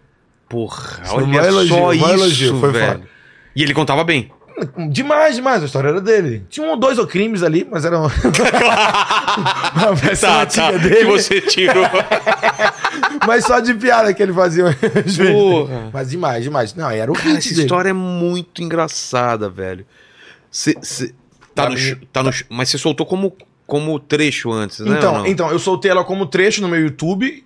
E depois eu soltei. Foi bem? e- foi bem pra caralho. Um dos meus primeiros vídeos que bateu um milhão. Porra. E depois eu soltei ela no especial. E depois eu. Não, acho que eu só fiz isso. Porque eu vi Quero uma fazer, vez... vou fazer talvez ela desenhada. É, boa. Porque eu vi ela uma vez e depois eu vi ela muito maior, assim. Você foi aumentando muito. Então, a versão. É porque eu, eu coloquei, eu acho que depois ela no Instagram, ela completa a versão do. Do especial. Ah, tá. Porque a versão do especial é muito maior do que a versão do YouTube. Porque no meu primeiro show, eu ainda fazia. Tudo que tava no YouTube, eu ainda fazia no palco. Sendo que eu fazia diferente com mais coisas. Porque eu não tinha público. Então as pessoas não assistiam. Quem ia lá ia É. porque me via por causa da culpa do Cabral ou alguma outra coisa. Ou tinha visto um corte. Hoje em dia não, hoje em dia é mais difícil. Hoje em dia, se eu postei um vídeo completo e eu fui lá e fiz ele, uma galera da plateia já viu, tá ligado? É. E aí hoje em dia eu tento evitar. Se tá no, no meu YouTube, não tá no ao vivo. Apesar que tem gente que não se importa, né? De Tem gente que não tá nem aí. Vi lá e quero ver de novo é, mesmo. é, tem Se não que- contar, ainda fica Tem puto. gente que é tipo música, tipo música. Co- Você não vai contar. Cara, quando eu tava em cartaz com o Paz de Darwin, tinha uma menina que eu acho que ela levou todas as pessoas que ela queria mostrar o show. E ria. Muito. E o- porque o Paz de Darwin, ele tem uma parada que é um show que quando acaba, a galera fala assim, meu irmão, eu queria que meu tio visse esse show. Sério? Tu sempre tem algum parente religioso que tu quer mostrar o show pra Pô, ele. eu quero tá ver esse Alguma show. coisa. Vai ser o ano que vem que você vai. Vou, vou- botar ano que vem. ver. Vou fazer ele aqui um bocado em São Paulo. Quando ele tiver. Você ir pra gravação. Eu vou gravar ele aqui. Tá, se for final de semana, eu consigo ir. E aí depois eu vou pra. Vou pra Recife pra gravar em maio, 29 de maio, já tá, já tá vendendo, um segundo especial. Sendo que esse eu não vou voltar com ela, vai ser uma surpresa. Que não Tá. vai ser o Estamos Vivos, é um outro. E aí no final do ano que eu vou gravar o Estamos Vivos. Então a ideia é três. São três. O Paz de Darwin, que já tá vindo há um tempão. No começo do ano. E aí eu vou fazer ele 10 vezes seguidas, oito pra poder pegar o ritmo Sei. dele, gravar.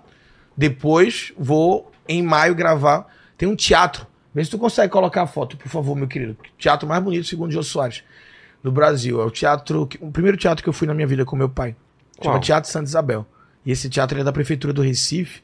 E eles não deixam fazer stand-up porque eles acham que stand-up não é arte. Porra, e aí? E aí o Gui, meu produtor, o empresário lá da Casa é Artista, ele conseguiu marcar um Nossa. show de stand-up lá. E aí o, meu, o primeiro show de stand-up da história do teatro, eu vou gravar um especial. Porque eu sou apaixonado por esse teatro. Eu sempre sonhei fazer show nele. E aí eu quero aproveitar pra gravar. Claro. Eu vou gravar um especial lá. E no final do ano eu gravo outro. Que aí eu não sei se vai ser Rio, Belo Horizonte. Mano, olha, Olha isso aí. isso, cara. Olha isso aí. Esse teatro, Você vai estragar o teatro, né? A galera vai pular, vai Cara, tacar. esse teatro, na época, na época, os trappers eram poetas, né? Então, aqui nesse camarote de cima ficava Naquele Castro, vermelho. é, ficava Castro Alves de um lado e do outro lado ficavam tipo outros poetas. E antes de começar, isso meu pai me contando, antes do, do- do- de começar as peças, eles ficavam tipo, eles eram faziam a algazarra, a bagunça era Sei. isso. Era antes de começar uma peça e eles ficavam declamando batalha de poesia. Tá Castro zoando. Alves contra o outro cara do outro lado, gritando um pro outro, e aí vinham os caras pra reclamar, e aí parava e começava a peça. Que doideira. E aí esse é o lugar que eu vou fazer show. Cara, a primeira vez que eu fui que nesse maravilha. teatro, aquela parte ali de cima, o lustre, ele ele diz do lado, não sei onde é que é, ele tem um teto falso que abre. E aí eu fui assistir uma peça infantil com meu pai, e quando acabava a peça, o teto abria e caía tipo mil bolas de encher aquela em cima Porra. das crianças tudo, as crianças ficavam tipo Sei. brincando com a bola. Então tem tipo uma recordação muito forte da- das bolas caindo em cima de mim. Essa frase é bem estranha lá ele. É. Mas era uma criança em bola de, de, de festa, sabe? Olha que teatro bonito da porra, tu tá doido. Lindo, né? Cara, Nunca teve stand-up. Aí vai ter o meu.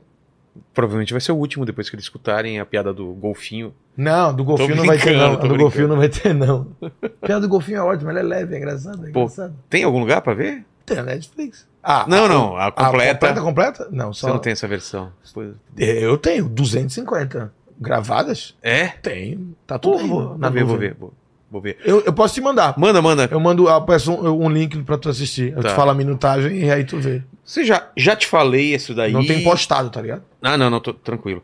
Já te falei é, isso e, e já falei algumas vezes aqui, cara. São poucas pessoas que ainda me surpreendem assistindo. Isso não é demérito com nenhum outro comediante, mas é que quando o comediante é meio parecido com a sua forma de pensar, é mais fácil você É adivinhar. E ter o estilo do Igor, tem algumas pessoas, cara, que eu ainda rio muito, entendeu? E é eu difícil, fico muito né, cara? Porque, cara, você vai para uns caminhos que eu não espero encontrar piada lá, entendeu? É isso que eu gosto. Eu gosto muito do meu show de. Porque eu comecei em um momento da minha vida a criar de maneira, não ao contrário, mas de uma maneira diferente. Eu comecei a pensar antes na estrutura que eu ia contar, em vez das piadas que eu ia fazer. Você não tinha nem piada ainda. Não, então eu, por exemplo, o Paz de Darwin, eu criei ele todo baseado numa, numa estrutura que eu tinha pensado. E aí, depois que eu tenho a estrutura de como eu fazer, O que, que é uma estrutura? É, é começo é, do tipo, fim? é, do- como é que eu vou contar a história? De, de como é que vai ser o tipo de narrativa, se, vai, se eu vou narrar em primeira pessoa e eu vou começar com.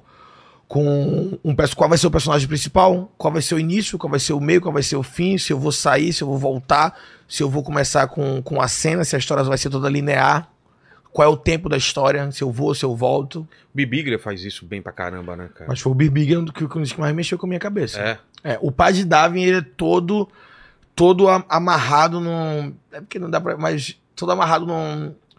A ideia é como se eu estivesse contando algo pra você e depois eu vou te dar uma informação e eu vou contar de novo, que tu vai ver agora com um ângulo diferente. Ah, entendi. O Estamos Vivos, ele é como se fosse um. Uma pausa no tempo. É a ideia de contar uma história que se passa em 30 segundos em uma hora.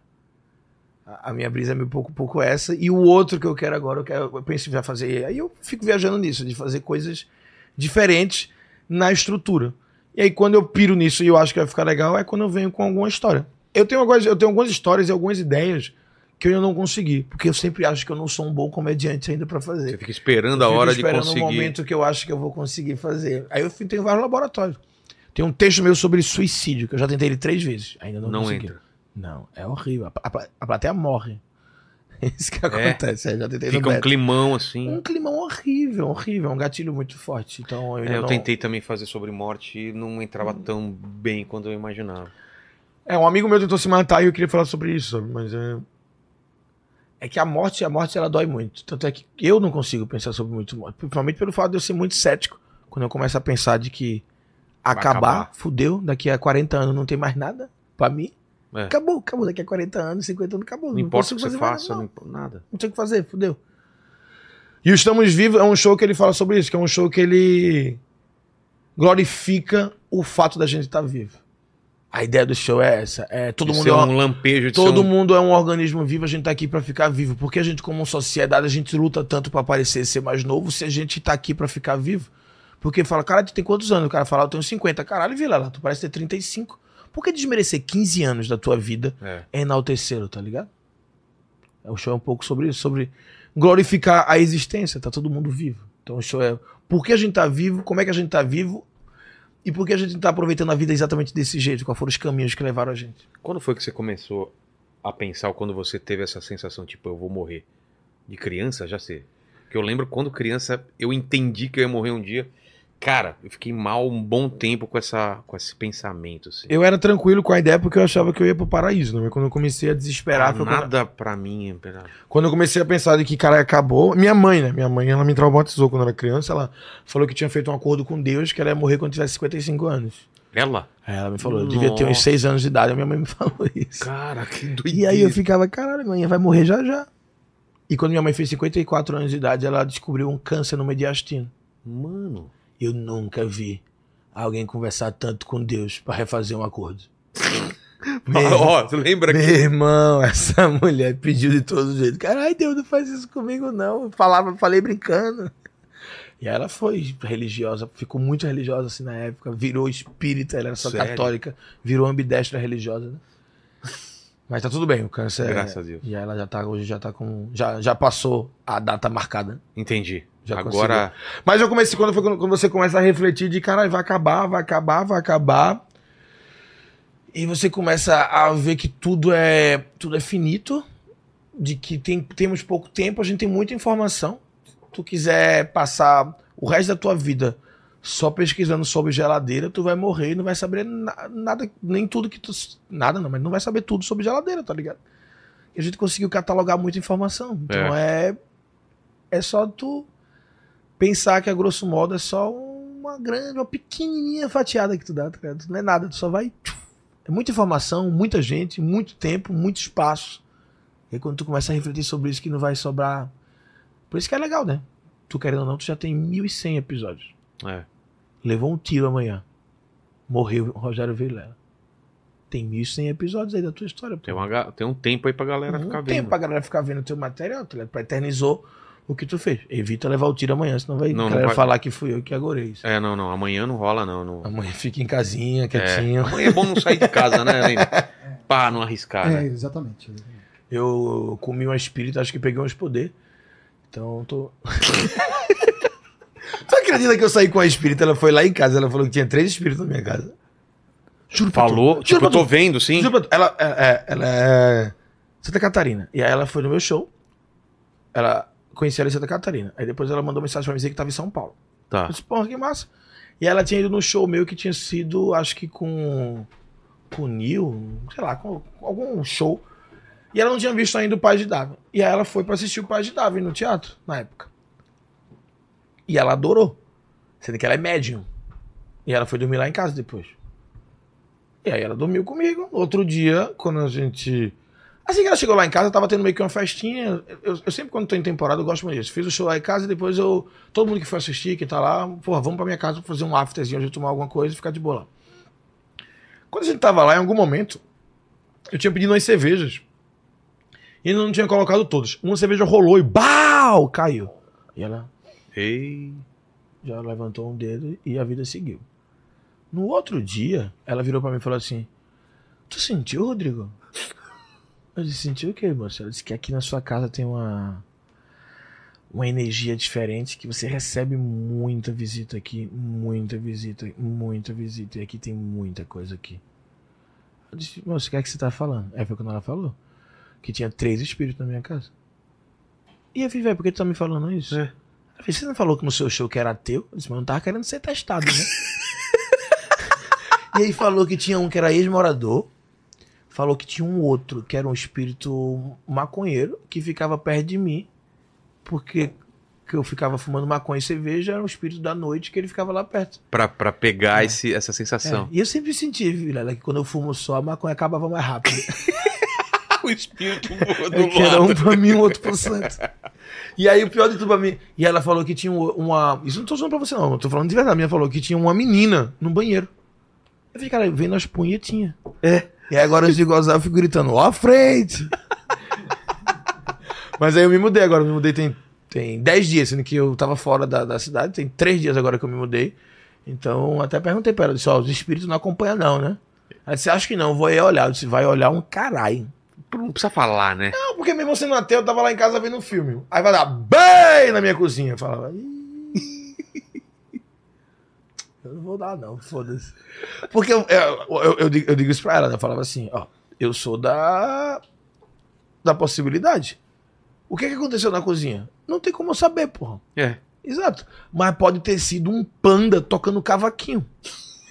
Tem essa possibilidade mínima, mas tem. Então, mas o panda tocando cavaquinho, ele tá numa posição primeira do que um espírito. Ah, tá. Então por que eu vou pro espírito, que é o pior que tem, tá ligado? É o mais difícil. Exato, o pior que tem no sentido de eu, de eu ter medo, né? De É. que aparecer, caralho. Porque se aparecer primeiro. Eu falei pra ela, disse, ó, tem como tu conversar com os espíritos só pra eles aparecerem depois que eu gravar o Page W? Porque senão. Se você se converte antes, Porra, se aparece um espírito na minha frente e fala, e aí, Rodrigo, eu falo, caralho, meu show solo! É primeira... Perdi. Exato, eu não tenho medo dele, eu tenho medo de perder meu material. Eu sou um gordo que não posso emagrecer, senão não vou poder fazer piada de gordo, tu tá entendendo? Entendi. Exato, eu sou um ateu. Se eu vejo um espírito, como é que eu vou fazer um show de uma hora e vinte? Falar, ah, eu sou ateu. Não, não sou mais, cara. Parece uma porra de um espírito na minha frente. Então, todo barulho que tinha na cozinha eu falava. É um, Mas você mesmo não viu nada. é um panda tocando cavaquinho. Vê mesmo você não viu nada. Não vi, ET, nada de Nada. coisa estranha. Sério. E olha que eu fico procurando também. Não, se eu tivesse vi. visto, eu não, não seria. Mas ET. ET não tem nada a ver, pode ser ET e você continua ateu. Ah, não. ET sim. É. Não, ET eu acho que tem. É? É, na- Nunca viu nada Não. no céu. é, eu acho. Não, não, não, não.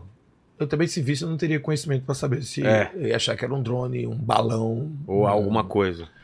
É, mas, mas com certeza deve, Deve ter né? alguma coisa, Porra, né? Tanta gente, tanta gente não, tanto lugar. Às vezes o ET é Deus, né? É. Às vezes. Pode ser. É. Falam, né? Tem uma teoria aí que Jesus era alienígena, não tem? Tem o pessoal tem, que tem, acredita. várias, teorias. tem aqui, ele era. A sociedade evoluiu tanto, né? Feito, feito o que tá acontecendo agora, né? O chat GPT comendo o cu de todo mundo. É. E aí vai chegar o momento que o mundo vai, tava acabando, acabando, acabando, acabando. Os caras inventaram a viagem no tempo. Pegaram um cara pica. Pegaram, tipo. O Neil Grace. E disseram, meu irmão, volta, Volta volta. E chega com contando as coisas pica. Pra, pra ver se poder, pra melhora. poder ver. Vai na base. Qual é o melhor ano? Tem esse ano aqui, ó. Vai nesse. E tu precisa falar pro povo pra eles não precisam fazer algumas coisas básicas. Tipo o quê? Meu irmão, não come a mulher dos outros. Tá ligado? Não mata os outros. Tipo, umas coisinhas básicas que tu tem que explicar pra poder a gente, pelo menos, ver se a gente dura mais. E aí esse cara voltou. E aí ele, pra convencer a galera, ele tinha uns truquezinhos, né? Tipo, andava sobre as águas. Tinha um remédiozinho pra poder bater os outros. Mas isso é um livro, né? Do cara que fez. Mas é várias e várias teorias, né? É. A minha, se eu tivesse que apostar em alguma, é que Jesus era um, um grande ativista. Da Ativista. Época. É. Que tinha o. O amigo dele, que era o, o Johnny, o João Batista, Ah, que era o cara que era o que tomava conta do. do que pregava essa ideia no meio do mato. sim. E aí ele morreu e Jesus assumiu. Jesus, cabelo mais bonito, novo, ideias boas, falava bem zaço, TED Talk, hypado. E ele começou a trazer muita gente, muita gente, muita gente, muita gente, muita gente, e revolucionou, velho. Eu acho que ele era demais, devia ser, tipo, extremamente inteligente. Tipo, Capacidade de é, falar. devia ser inteligentíssimo, um comunicador foda, e um cara que pensava diferente, né? Um cara que tava muito, muito à frente do tempo, sabe? Muito à frente do tempo dele. Agora, a- as partes religiosas, as partes de Crucificação. É, eu não sei, eu não sei. Tipo, eu não tava lá, eu não tenho como confirmar. Eu acho que não. Eu acho que, que Jesus realmente não, não andou sobre as águas. Mas o pessoal viu, né? Entendi. A maioria era pescador. Quem? O, o- Os que viram, É, os né? que viram. Fica aí, né? É, mas então, mas eu, mas eu acho que realmente Jesus. Eu queria, obviamente, que fosse tudo verdade. Pra mim. Mas você não acredita também no, no mal também, na essência do mal, de ter um... O Satanás? É, Não. um tinhoso. Não, eu, eu preferia acreditar só em Jesus. É, né? É, eu vou acreditar só no Satanás. Não- Toda parte eu não acredito, só não, não, acredito só, na... só acredito na parte do cara que, que come o cu de fogo. Não, tá doido. Eu queria, eu queria acreditar em. A, a viagem. A viagem que morre fica todo mundo no Ibirapuera. É, de branco. Todo mundo de branco no Ibirapuera sentado na árvore. Você já tentou fazer, eh, fazer piada no chat GPT, essas coisas? Já tentou algo- alguma coisa? Não, Ver o que, que ele responde? Pego, é, perguntei se ele quem era quem era eu pra ele e e fiquei conversando com ele um tempão, mas nada de sobre sobre para ele fazer stand-up. Ou tentar fazer piada? Ah, não, mas eu já vi Como? os caras pedindo pra ele fazer, como como o Rodrigo É. Marques pedir pra ele E fazer aí? uma piada. E aí, bem, não parecia comigo não. Nada a ver? Nada a ver. Que doideira. Mas é porque eu acho que isso aí nunca vai chegar. Você acha que não? Não, acho que não. Acho que isso aí é difícil. Porque é arte, né? arte é mais complicado. Eu acho que é talvez Ele seja- pode talvez repetir a média de tudo que você já fez. Exato. Mas não vai sacar qual vai É, ser o próximo caminho. Ele pode conseguir fazer uma, uma, uma regra de três, tá ligado? É. Uma piada básica, sabe? Ou fazer uma, uma anulação. Toda vez que eu saio pra jogar bola, eu dou o cu. Mentira, eu nunca jogo bola. É. Sei lá, tipo, pode conseguir. Não, não, eu, eu tô falando assim, de evoluir Alguma- muito. Não, ele então, eu acho que ele consegue fazer alguma coisa nesse nível muito básico. Ou ele pode servir pra tu ter ideia sobre. Porque ideias ruins também são ideias. É. Ajuda tu ter ideia boa, né? Tipo, meu irmão, me dá 10 ideias ruins sobre skate. Porra, tu vai ter uma ideia boa ouvindo 10 bosta, tá ligado? Entendi. Então, eu acho que pode ajudar. Por exemplo, o chat GPT fala sobre skate, é uma ideia bosta. Saiu bem, bem mais bosta do que você imaginava. Eu acho que. Não entendi a tua... É que eu, eu não, tenho, não tenho uma resposta. É, é o chat GPT. É. Ele é. Não sei, eu, eu, eu nem entendi o que ele falou, cara. Pediu uma piada so- sobre skate. Então, eu, eu respondi como o chat- o chat GPT. Ah, né? entendi. Uma- Ele erra umas coisas meio básicas ainda, cara. Ele é. Mas o cara que escreveu o, o- o showrunner, o criador lá do. Falou que vai dar merda. Não, não, do, do, do Black Mirror, sabe? Ah, sim. Sabe- Você viu o que ele fez, né? Pra última temporada, ele pediu pro ChatGPT escrever um episódio de Black Mirror. E ele, e ele leu e falou: Cara, esse episódio tá bom, parece com alguma coisa que eu escreveria mesmo. Sim. E aí depois ele se ligou, cara. O que, que o ChatGPT fez? Pegou todas as histórias, fez uma média, isso que eu te falou, e fez uma história meio que pareceria ele mesmo. Aí que ele se ligou, cara, eu, eu tô muito previsível, velho. Eu tenho que escrever a próxima temporada algo que o ChatGPT nunca imaginaria que eu escrever. Foi um toque para ele, falou, cara, eu tô me repetindo tanto que, é, cap- que ele consegue escrever um roteiro parecendo com que algo que eu já fiz, É que entendeu? eu posso mandar, talvez, os meus vídeos pra ele, pra ele aprender É, como é tem que, aprender como é acessível esses roteiros dele e dos outros. Então ele Sim. tem uma biblioteca enorme Eu acho que tem que desligar. enquanto é tempo. Vai dar ruim. Tu viu aquele filme da Julia Roberts? Qual deles? O novo da Netflix agora? Sim, sim, sim. O Que deu merda. Mundo Depois de O Nós. Mundo depois de nós. É doido. É aquela hora dos, dos Tesla. É, um batendo, dando porrada Tesla pra caralho. Porra. Eu, eu olhei e disse, esse problema aí no Brasil não vai ter, não. É. tá tranquilo aqui. Calma, Tesla aqui não tem, não. Porra. Leni, manda aí o Opa. que, que o pessoal tem dúvidas aí. Vamos lá, ó. É, o Stanley Cazorla, ele mandou aqui o seguinte. Cara, O que- eu tô corcunda no vídeo, acabei de ver. Vai. Ele falou aqui o Também. seguinte: o que você faria se amanhã acabasse todas as bebidas alcoólicas do mundo? Caralho, Stanley, porque tu, tu tá chateado com o mundo, Stanley? Cara, se acabasse todas do mundo amanhã. Mas peraí, é que essa pergunta ela tem uma. E a- a- até as minhas? É, De todos. Como é, que- como é, é que pegaram as minhas? as minhas estão lá em casa, porra. Não, mas tudo bem. Acabaram do mundo, você ainda tem o quê? Quanto tempo de bebida? Porra, eu tenho um tempo, hein, Vila? É? É, Você se, tem esse estoque aí? se acabar, se acabar, eu vivo um mêsinho. Um mêsinho Dois, boa. dois, talvez. Dois. É que eu tenho muita cerveja na minha casa. É mesmo, Muita cerveja artesanal, principalmente. Eu tenho muita, Você muita. ganha muita coisa também? Ganho muita cerveja. O pessoal me dá bastante, bastante álcool. Mas se acabassem todas as cervejas, cara, eu acho que eu ia ficar só na maconha, né? Não tem o que fazer. Aí o cara fala, tá, e se acabar a maconha, fala, ah, vai Aí se sair. acabar a maconha, velho, a gente, não sei, não sei, eu ia procurar alguma outra coisa, porque eu eu gosto da, de alterar a minha mente de alguma Sua forma. percepção. É, de alterar a minha percepção. Mas qual, de- qual deles é mais es- é essencial pra você? Se, se fosse ter que abrir mão de um, Cara, eu acho que o mais nocivo é o álcool, né? é. O mais nocivo é o álcool, mas eu não queria que o álcool acabasse, não. Eu ia ficar bastante triste. É porque o álcool, pra você alterar a sua, a sua percepção, é necessário muito, né? principalmente cerveja, né? É. Então a cerveja, eu juro que eu gosto mesmo do, do, do sabor da cerveja. Eu gosto do, do, do gosto. Antigamente, quando eu era mais novo, às vezes eu bebia cerveja numa festa com meus amigos, uísque, pra, porra, pra me divertir mais, pra ficar mais engraçado, pra poder ter coragem de dar em cima das meninas, que eu sempre fui tímido pra É, caralho. também. Então, o álcool, o álcool me ajudava nisso. Mas a, a cannabis, eu acho que ela tem a ligação mais rápida na, na percepção. Sendo que ia ser difícil achar alguma coisa parecida com a cannabis, porque eu não gosto de alucinógeno, sabe? Tipo, os outros naturais são mais alucinógenos, tipo Qual é a sensação? cogumelo, ayahuasca, sabe? Eu não, não é muito minha vibe, porque... Por quê? Porque é muito? Não, porque eu não gosto de alucinar, velho. Eu, Ah, go- tá. eu gosto de ter cer- eu gosto, eu não gosto nunca de de não saber o que eu tô fazendo, sabe? Tipo a cannabis, é porque existe ainda muito preconceito sobre o que é a cannabis no Brasil, mas por exemplo, a minha maconha, a minha cannabis, ela é autorizada pela Anvisa, né? Eu fui no, no médico, pedi autorização pra, pra, é, pra Anvisa com a, com a receita que o médico me deu. Porque Pra- ansiedade? Ansiedade, insônia e dor, no, dor crônica no meu joelho direito. Um joelho ruim.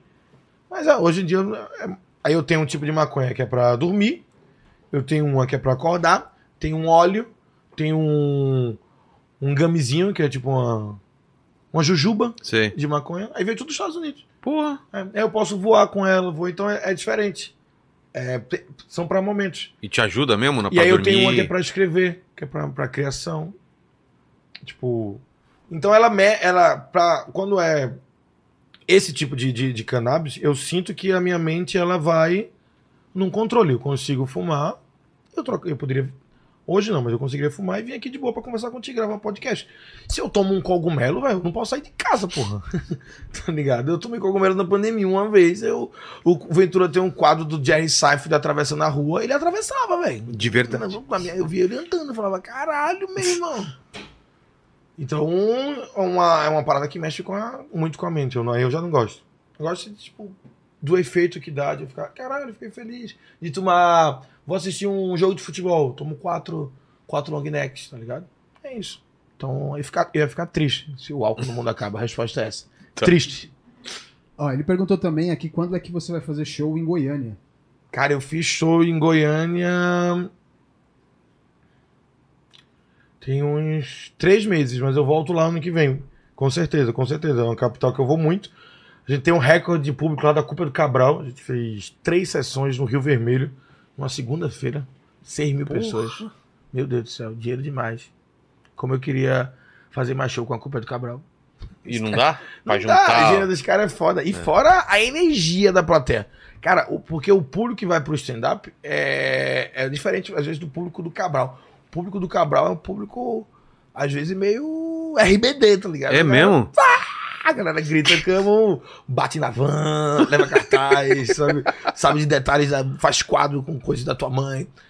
Eles são fãs, fãs, fãs, sabe? E a galera do, do, do- stand-up, eu, eu sinto que a galera que gosta mais do meu stand-up é uma galera que se identifica com as minhas ideias. Vai, ah, esse maluco tem umas ideias doidas, gosta das tuas ideias, mas não é aquela pessoa que se treme, sabe, quando me vê. Sei. E o público do Cabral é um pouco mais de, de fã, assim.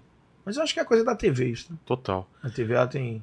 O, o, o, a, o Acupa mudou tua, tua carreira ou ele Caramba, pra É? caramba.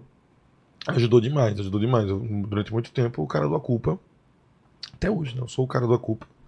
O gordinho do Acupa. O menino que bebe cerveja do Acupa. Ah, esse é o bebo do Acupa, né? ficou assim? Fala, Caralho, é isso. Tanta piada, tanta coisa. Cara. Mas o, é um programa que. Que deu certo demais, cara. A gente se diverte muito, a gente é muito amigo. Tá em qual temporada você falou? 13. 13, mano. 13 temporadas. 13 temporadas. É, nenhum programa de. Tirando a Praça é Nossa, eu acho. Tem tanta coisa. Foi o que mais deu certo? Porque tem vários. Tem outros países, né? Foi, não. Todos os outros acabaram, pô. Sério? É, só tem a gente. Cara. E os outros que começam a fazer, os caras assistem a gente pra ver como é que faz. A gente começou com um cenário bem pequenininho, hoje em dia é um cenário que tem até. Eu tenho um carro lá. Na última temporada a gente tem um, um carro de golfe pra gente entrar no programa. Pô. E o carro não anda nem 50 metros. Eu falei, gente, pra que esse carro de golfe? o carro vai e dá ré. Muito perto, muito perto. E aí o programa que, cara, mudou, mudou demais, né? Mudou da. Eu tive que vir pra São Paulo por causa dele. As pessoas começaram a, a querer assistir meu solo. Eu comecei a ter público. Porque o cara assiste o Cabral e fala: caralho, esse- eles falam tanto que faz stand-up. Vou lá dar uma olhada no qual é o stand-up dele, cara. E aí, o cara começa a te acompanhar de verdade. Eu acho que a culpa do Cabral é meio que tipo um chamariz, né? Pra, tipo, pro cara ver as outras coisas que você faz. E é um programa muito divertido, assim, não tem. Você ainda gosta de fazer. Gosta, é muito divertido, muito divertido. A gente se diverte muito. A equipe toda é muito unida, todo mundo é muito amigo. E agora a gente tá na, na Amazon Paramount Plus. Eu tô nesse momento agora. Com, no LOL. Na que tá Amazon, na Amazon também. na Netflix, Com. com o Inimigo do Nível, Tá. meu especial. E na Paramount Plus, com a Culpa do Cabral. Cara, E no YouTube, com o Rogério Vilela. exatamente. Agora. E no SBT, talvez. Não Porque. no SBT. É, né? vai o nosso conteúdo pra SBT agora. Vai? Vai. Sério? É? Tá porra. Você vê? Silva Santos tá com 90 anos, né, velho? 92. Cara, Tenho que falar com ele logo, né? cara, eu queria conhecer ele. Eu também. Perdi o Jô, perdi o Silva agora. É. Já pensou? E o LOL, É gravado? Já foi? Como que é? já foi, já foi, já foi. É? Tá lá na, tá tudo na Amazon. Foi divertido São pra caralho essa temporada. quantos episódios? Acho que são oito. É? Eu não assisti. Mas como que é o esquema? Eu tenho muita vergonha. É? Como que é o lance? Eu, eu tô me preparando pra assistir. É um, um programa que é um, um reality, onde a gente fica seis horas dentro de uma casa e nessa casa a gente não pode rir. Se você rir duas vezes, você é eliminado. E aí quem ganhar, ganha 350 mil reais pra doar pra uma instituição que você escolheu. E aí os caras colocaram, essa temporada foi uma Quem galera... foi? Cara, foi, a galera era muito engraçada. E aí tinha uma galera que era muito minha amiga, né? Que dificultou pra caralho, assim. Tipo, o Ed Gama, Que é mais difícil Ed ainda. Gama e Chicó tava lá, porra. Putz. Aí os caras me conhecem de, de 15 anos que a gente é amigo. Eles E é- sabem o que te faz rir. Porra, foi difícil pra mim eles lá. e ainda tinham outros muito amigos também. Tinha Paulinho Serra, Márcio Balas, quem que tava mais lá? Tava Dada Coelho, Suzy Brasil, é... meu Deus, Karina Ramil. Eu esqueci de gente. Eram 12. E é o Tom ainda que apresenta? Tom, Fabiana Carla, os apresentadores foram Tom Cavalcante, Fabiana Carla. Tinha a Maria Clara Gueiros. Pô, a Maria Clara Gueiros estava gravando com a gente. Uma dama da comédia, da atuação, foda pra caralho, maravilhosa. Então foi muito divertido o programa. Tinha, tinha May. é, acho que eu falei todos. Com certeza eu tô esquecendo alguém que tá bem chateado agora ouvindo isso. Não, tranquilo. Tá de boa. E você pensa em fazer outra coisa além do stand-up, além desses programas de televisão? Tipo série? Esse Coisas- ano que vai entrar agora, eu tô querendo focar mais em, em fazer conteúdos sem ser de stand-up. Porque o ano passado eu basicamente só fiz show. Tem dois anos que eu fiz muito show. Eu tinha um podcast, parei o podcast. Você tem ideia de quantos shows por ano você faz? Chega? Cara, ano pass- esse ano eu devo ter feito mais de 220 shows, 230 shows. Eu não tenho ideia de quanto, preciso pegar o número, mas foi tipo assustador. Fiz todas as capitais esse ano, fiz Canadá, fiz Portugal, fiz. É muito diferente, cara, fazer em outro país? Portugal, por exemplo. O mais diferente de todos é Portugal, porque os outros países são todos brasileiros. Tá. A diferença é que eu não sei, eu sinto. Parece. sa- Sabe quando tu vai fazer show num lugar muito longe? Tipo. Sei lá. Tu vai fazer show que o aeroporto, pra tu chegar na cidade, é quatro horas. Aí tu pega um voo, aí tu chega no lugar e tu vai pegar três horas de, de, de carro. Sei. Então a plateia, ela sabe que tu fez esse rolê. E eu sinto que a plateia fica mais grata. Tipo, nas fotos a galera fala, cara, obrigado por ter vindo até aqui. E eu sinto que o show na gringa ele tem isso. É. É, eles não, eles não, eles não, eles não veem muito no lado o quanto feliz a gente tá de estar lá. Na cabeça deles, eles fazem tipo, eles ficam, meu irmão, o Rogério veio até aqui, Tem a velho saudade do Brasil fazer também. show pra gente. Ele fica muito feliz que tu foi até lá. Então, velho, é um sentimento foda dos dois lados. Que tu tá muito feliz que tu tá fazendo show lá, e ele tá muito feliz porque tu foi até lá pra fazer show pra ele. E aí o cara tá morando na. hum, sei lá, o cara tá morando em Londres há seis anos. Quando ele vai te assistir no teatro, durante uma hora e meia, ele tá na porra do Brasil, meu irmão. É. Porque tu acabou de chegar, então tu tá fresco. Tu tá, tu tá com a vivência do Brasil, tu tem tudo do Brasil. Tu tem as músicas, tu tem tudo, tu, tu- tu chegou agora. Então por uma hora e meia o cara se sente só no Brasil. Ele olha em volta, só tem brasileiro. Tá todo mundo entendendo o mesmo idioma que ele. Tá todo mundo só falando português. Todo mundo só com referência do Brasil. Todo mundo com camisa de time do Brasil. Porra. Um comediante no palco do Brasil. Então é uma grande uma grande viagem pro Brasil. Eu e a Bruna, a gente fez um show em Dublin. Ano passado, foi no retrasado. Quando acabou o show, a gente foi pro show do Araqueto, pô. em Dublin. E aí Olha todo mundo da isso. plateia da gente tava no show do Araqueto. E aí o Araqueto não era o Araqueto, eram dois caras e um bando de branco do caralho. uns, uns irlandeses tocando no. Porque os caras vai não viagem, tava todo mundo. Acho que tava dois caras diferentes. Vamos Sim. fazer um show, foda-se. Aí arrumaram os outros músicos lá. Mas, mas eu sinto que é isso. Os caras, eles ficam. Meu irmão, a gente tá com o Brasil, saudade. E o show é tipo sempre, sempre, sempre. É uma empolgação, uma energia e alto pra caralho. E em Portugal é diferente, porque em Portugal tem muito português. Que eles entendem, Eles assistem. entendem. Eles consomem, né? Pra caralho. Eu fiz show agora em Portugal, foi o meu recorde de público fora do país. Eu fiz em Lisboa, na aula magna, pra. Tem quatro meses isso? Três meses, pra 1.500 pessoas. 1.500 Você pessoas. sabe quantificar quantos eram? Então, tinha uns 900 ou 800 portugueses. Porra. De 1.500 pessoas. Mais do que brasileiros. E qual que é o feedback que eles te dão, cara? Por que, que eles eu, assistem? eu fiz show em uma cidade lá, qual foi o nome? Acho que foi agora. Portugal? Foi, sim, foi a. Aveiro, que é a. Eles dizem que é a Veneza brasileira. E aí eu falo. Veneza Recife, portuguesa. portuguesa. A Veneza brasileira é Recife, né? Que é a É. minha. Mas nenhuma das duas conversou com Veneza. Veneza não tá sabendo disso, não. não sei se Veneza. Não tá Não, concordando. tu chegar lá, ó, onde é que é a Veneza no Brasil? O, cara, o italiano fala, Recife. Não, não, não, não acho, não acho que acontece esse diálogo, não. Mas a Vera é bem bonita, tem vários rios assim, sabe? Mas. E. Cara, é- tinha poucos brasileiros. A maioria disparada, assim, eram portugueses na plateia. Porra. Eles gostam muito. Eles Você não precisa fazer nenhuma adaptação de vocabulário. Se tu tiver com alguma informação muito fresca do Brasil, talvez seja uma gíria muito nova. Você tem que dar esse É. Os portugueses é como se eles fossem. Caramba, doideira isso. É como se eles, ti- eles fossem o Brasil dos anos 2000. Ah, tá. É. Eles vivem meio que. Tipo, a- as gírias que eles falam do Brasil são as- meio que um pouco das gírias dos anos 2000. Eles gostam muito das músicas dos anos 2000. Tipo, eles amam Mila. Tá ligado? Mila. É, Mila toca em todo bar lá. Ana Júlia, tá ligado? Cara, você volta no tempo. né? É, eles gostam muito. Eles falam da hora, eles falam supinha. Não sei, eles, eles, eles, eles, eles assistem muito as novelas antigas.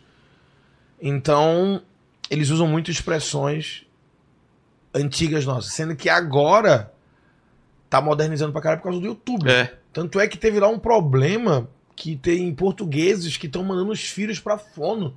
Porque querem curar que o filho tá falando brasileiro. E aí acha Cara. que é errado. Meu cu. né? Mas é só os portugueses com frescura. A maioria dos portugueses são de boa e gostam, né? A nova geração dos portugueses estão com a gente. Os velhos que tem um pouco mais de xenofobia, preconceito, mas a galera mais nova não se importa. E eles gostam muito da gente. Eles já falam ônibus, tá ligado? Banheiro. É? A gente tá tomando conta. É que não tem como, porra. Nós somos 230, 240.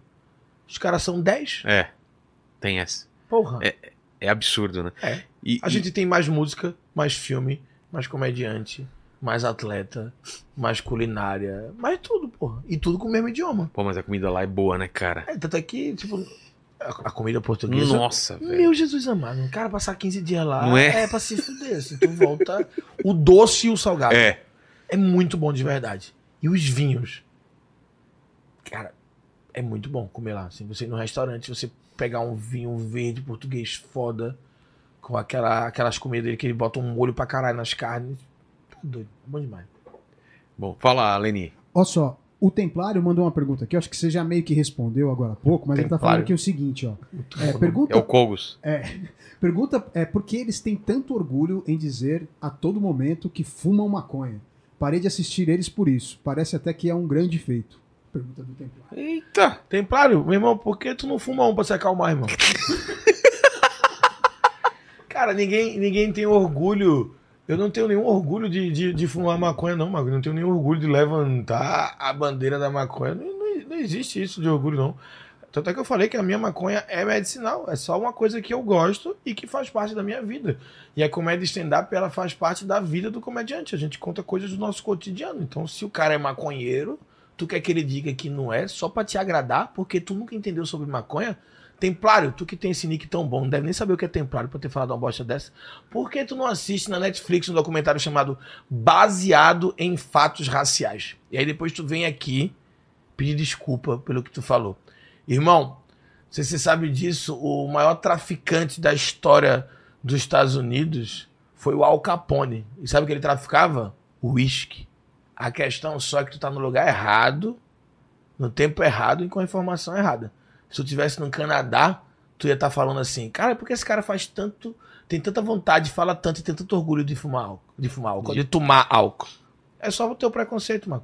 E de verdade, a, a cannabis, ela poderia, não tô falando de fumar, não tô falando de cannabis de lazer, jamais. Tô falando da cannabis, a planta, a flor canábica, ela poderia ser uma salvação de muita coisa se não tivesse tido esse preconceito absurdo de templários e CIA de atrasar os estudos da quantidade de coisas benéficas que, que, a, que a maconha traz para o mundo. Mas o Canadá, Estados Unidos, Uruguai e, e daqui a 10 anos o Brasil também vai estar. Então não existe orgulho, irmão. Não existe orgulho. Existe só fazer parte da vida. E a questão também é, às vezes acontece muito isso. eu coloco de putaria ou de maconha. Eu sempre recebo comentários assim: só fala de maconha, só fala de putaria. Sendo que a questão é, eu coloquei 10 Reels, às vezes no. Porque isso é sempre em Reels, no YouTube Tá. não tem muito. Coloquei 10 Reels. Um falando de carro, um falando de Fusca, de carro Fusca, o outro falando de. de. sei lá, de qualquer coisa, de teoria da conspiração. O outro falando de, do, do, do Rei Leão, o outro falando de Fórmula 1, o outro falando de academia. Coloquei seis. Outro de corte do Cabral. Aí coloquei um falando de maconha, veio um cara assim.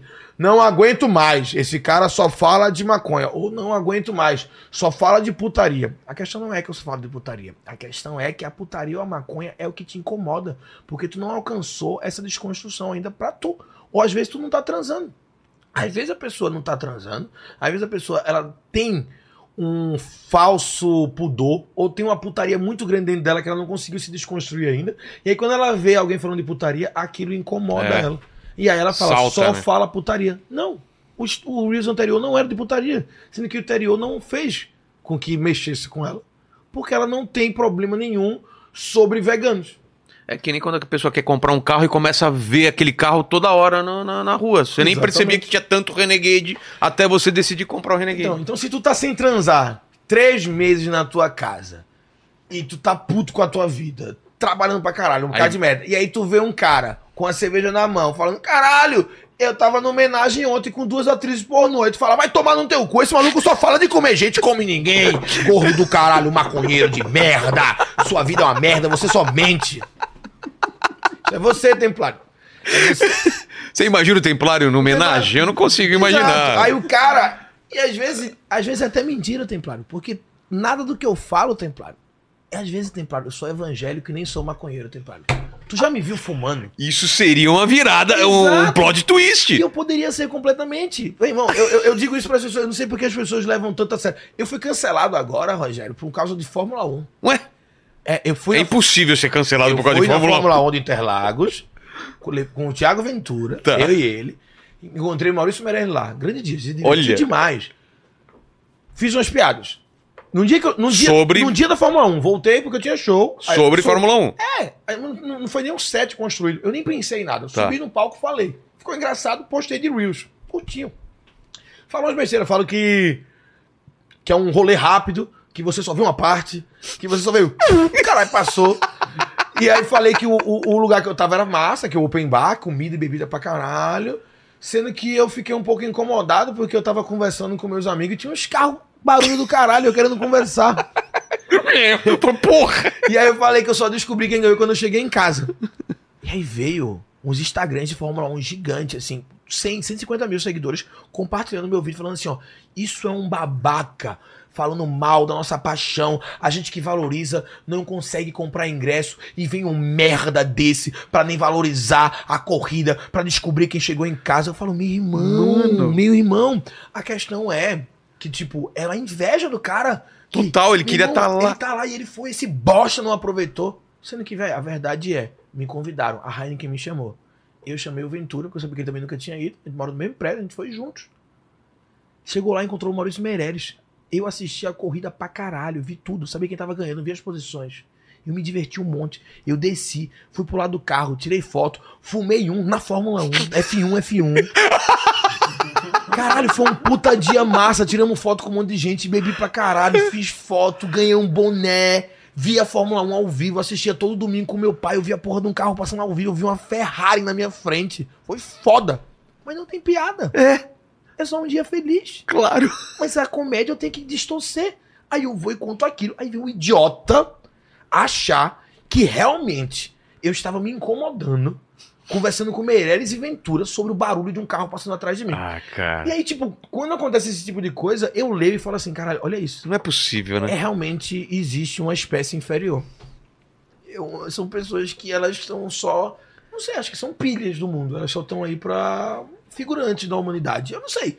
Porque a internet, as pessoas elas acham que tem que ter opinião com tudo. Mas é a mesma coisa que você fala fui no enterro de um cara, você adora esse cara e queria conversar com uma pessoa, um parente que você não via faz tempo, mas tinha um monte de gente chorando e atrapalhava sua conversa. É a mesma coisa. Ah, você não gosta daquela pessoa? Porra! Exato, exato. Será que a pessoa não entende que você entrou num Claramente que é uma mundo... piada, porra. E, e- e o engraçado é que é tão errado que eu tô falando isso e as pessoas estão dando risada. Porque você fala, nossa, cara, a gente, além de estar conversando, ainda tinha Fórmula 1 rolando. Olha que rolê legal. Aí o que você falou, não tem graça isso, cara. Caralho, eu, eu, eu, eu, quer que eu faça um review da corrida? Gente, Fórmula 1 é ótimo. Comprei o ingresso em Interlagos, comprei o jogo. Eu comprei. o- Eu voltei tão empolgado que eu comprei a porra do jogo. Eu tô jogando. Ontem tava eu, Nil Agri e Caio Martins jogando Fórmula 1 na minha casa, pô. Caralho. Sendo que eu não conto isso na buceta do vídeo. Aí o filho da puta lá, que fica batendo punhetinha pra Verstappen, Templário e o caralho, acha que eu odeio. É o mesmo, foi o acha mesmo que eu odeio, acha que eu odeio Fórmula 1. Eu gosto de Fórmula 1, cara, assim que eu faço piada. Eu tenho, eu coloquei um Eu texto, eu coloquei um texto, eu não sei se você chegou a ver isso, uma, uma piada que é como é que tá o mundo em 2023, né? Que são as piadas. Aí eu conto uma piada de salão, que tipo, no stand-up é proibido piada de Tá. salão. Mas é uma piada de salão antiga, Conhecida? conhecidíssima, você deve conhecer. Você deve conhecer também, que é aquela do, do, do avião. Tem três caras no avião, que é um francês, um brasileiro e um americano. Isso é muito piada, né, É, cara? aí o francês coloca a mão pra fora do Ah, avião e fala assim: vi, vi chegamos aí. na França. É. Como é que tu sabe? Toquei na Torre Eiffel. Aí o americano fala: botei a mão pra fora. Chegamos nos Estados Unidos. Como é que tu sabe? Toquei na Estátua da Liberdade. Aí o brasileiro fala: chegamos no Brasil. Como é que tu sabe? Tocou no Cristo Redentor e fala: não, roubaram o meu relógio. Coloquei a mão pra fora, roubaram meu Roubaram o relógio. relógio. Essa é a piada. Tá. Todo mundo antigamente ria. É. Isso que é engraçado, né? Brasil assim É, mesmo, Brasília, né? pô, Na Brasília o cara rouba. Hoje em dia o cara conta isso e fala: não tem como abrir a janela no avião por causa da pressurização. Qual foi o idioma que eles conversaram? O braço bateu na Torre Eiffel e com certeza quebrou o braço. Não tem como o avião passar perto.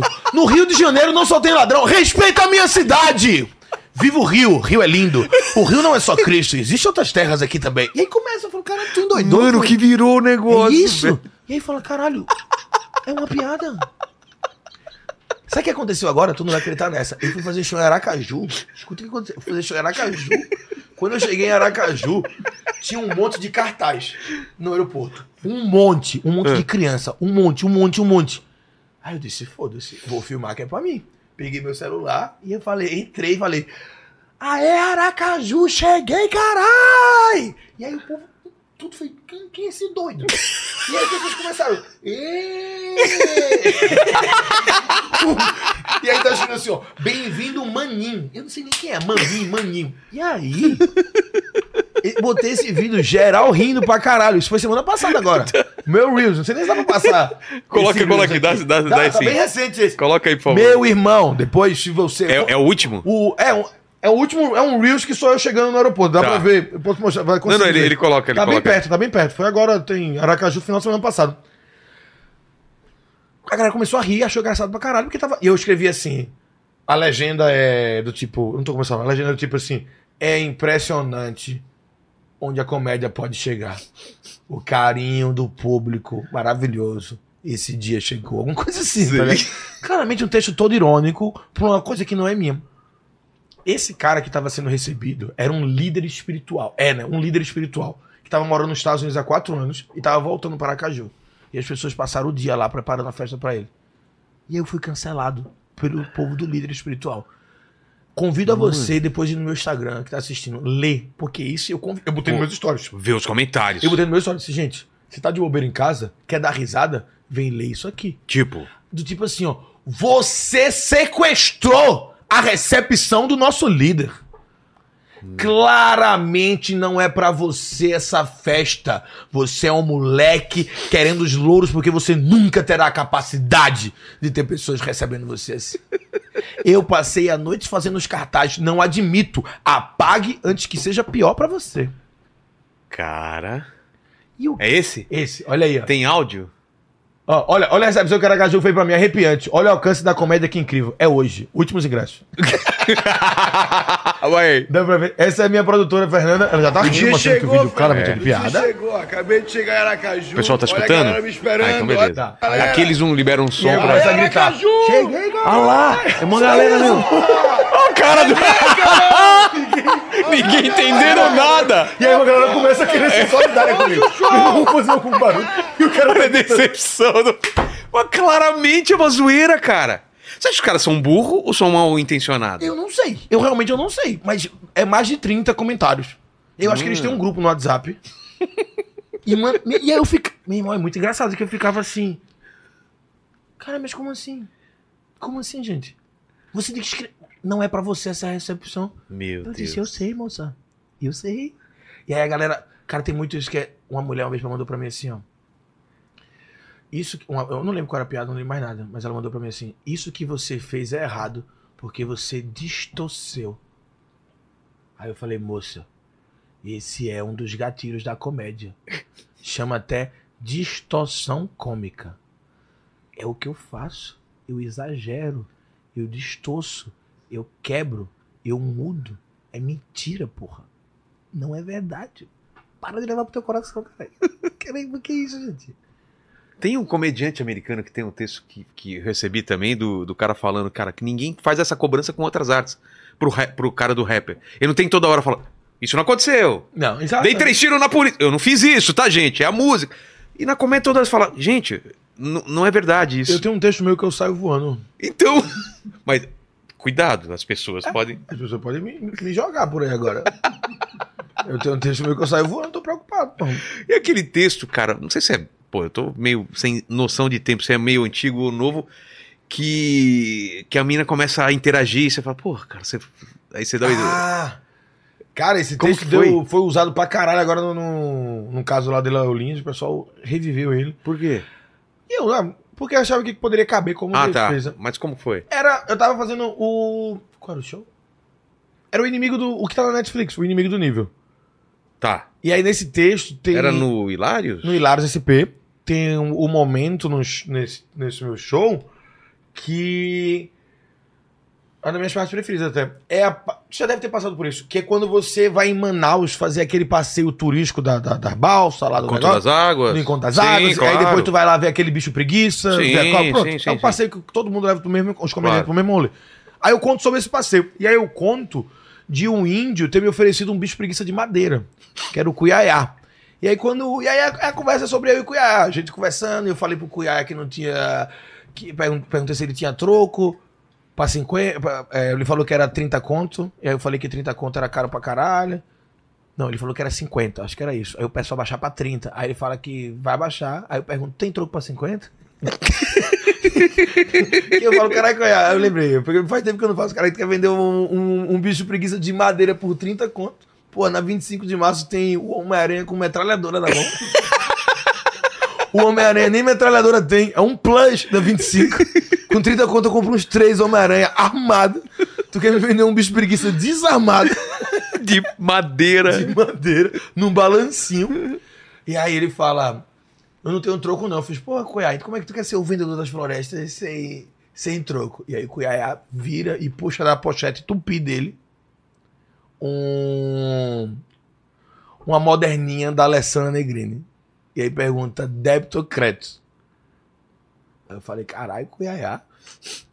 Pô, outrora era espelho. E aí agora vocês estão vindo com débito ou crédito. Aí quando eu falei isso, outrora era espelho, a mulher da plateia gritou. Aí você foi cuzão. Assim? Foi. No meio do show, porra. Como se tivesse uma porra de uma sala aberta. Aí você foi cuzão, né? Então, mas foi nesse show que ela falou, não é índio, é indígena? Não, exato. Ah, tá. Aí eu falei, aí eu fui cuzão por quê? Ela fez, essa história aí do espelho. Aí eu fiz, mas, mas o que que tem do, do, do espelho? Ela fez, não, aqui. Que é errado, né? Foi errado. Aí eu fiz, sim, mas tu sabe que não fui eu. E que isso aqui é um show de comédia, né? Eu tô fazendo piada. Aí disse, não, mas é que eu achei errado. Eu disse, tá bom. Vocês assistiu Django? Ela disse, já. Eu disse, quando acabou o filme, tu mandou mensagem pro DiCaprio perguntando se ele era racista? Ela disse, não, isso toca na tua boca, porra. Caralho. É muito errado você, o que você fez no filme. É, ô DiCaprio, como é que você escraviza pessoas e coloca elas pra duelar na sua sala? Porque é isso que ele faz É. no filme dele. E aí ninguém fala nada com o DiCaprio. E aí eu, que falei pro Tupi, outrora era espelho. Pro Tupi não, pro índio. Outrora era espelho.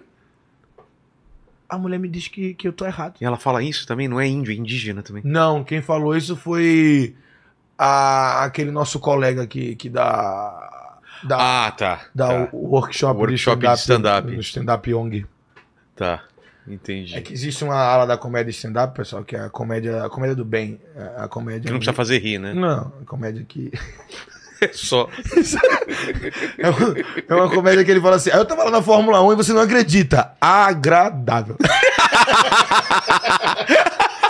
Obrigado, Heiningen. Maravilhoso.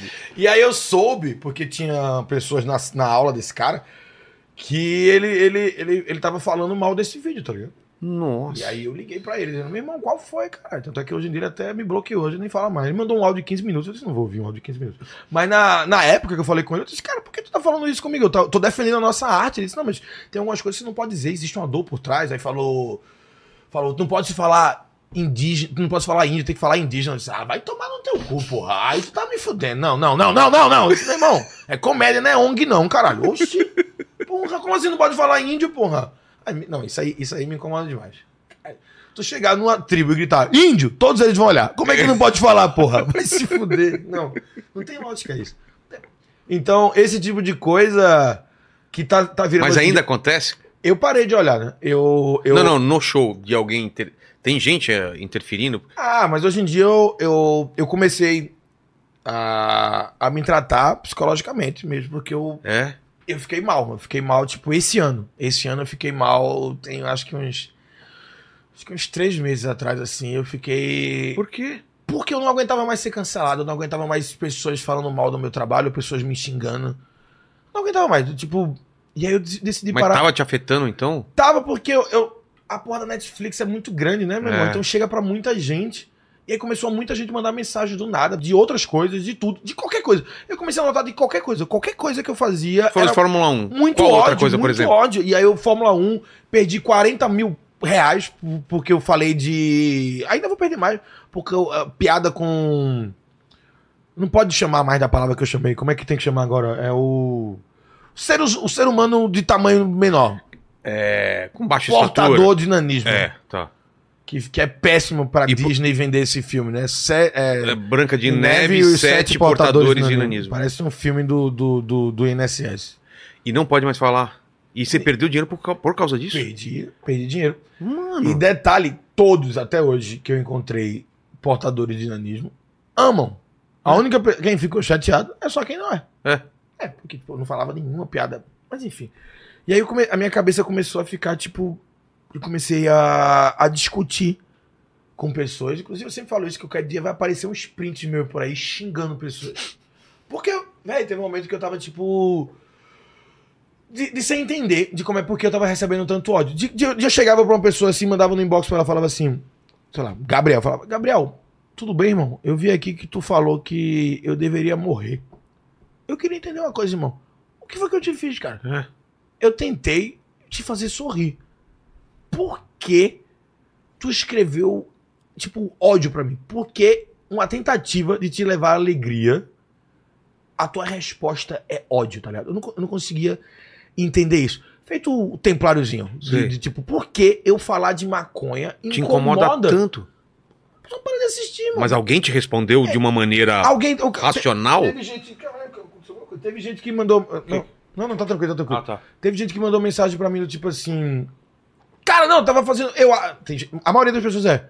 Velho, o vídeo apareceu pra mim, eu não queria que aparecesse, eu achei uma bosta, queria falar que eu achei uma bosta. Eu falava, mas por que tu quer falar que achou uma bosta? O que, o que é que. O que é que esse material te fez? O que, o que é que. O que é que uma piada te machucou tanto? Porque eu tentar te fazer sorrir faz com que tu pare na tua casa e tu escreva que tu odeia isso, tá ligado? É. Eu hoje, antes de vir pra cá, antes de vir pra cá não, vindo pra cá, eu assisti um vídeo no YouTube do Comedy Central, que o Comedy Central começou a fazer uns reelzinhos de corte do, do A Culpa é do Cabral. Muito Tá. massa. Ele pega o episódio e ele resume o episódio, bota uns cortezinhos pra chamar de 1 minuto e 30 com piadas que teve no episódio. E aí eu tava vendo todos. Que a gente grava e depois não tem tempo pra ver a gravação. Dá- Dando risada pra caralho vendo, vendo eu e o menino falando bosta. E aí, nesse episódio, nessa parada, o que aconteceu pra mim foi o seguinte. Eu, quando comecei a ver, ver, ver, apareceu uma menina. Qual era a menina? Era a Giovanna Fagundes. Giovanna Fagundes. Ela tava, ela tava fazendo o Comedy Central dela engessada. Com o braço engessado. E aí, obviamente, tu tá engessado, tu tem que fazer piada sobre estar engessado. Claro. Porra.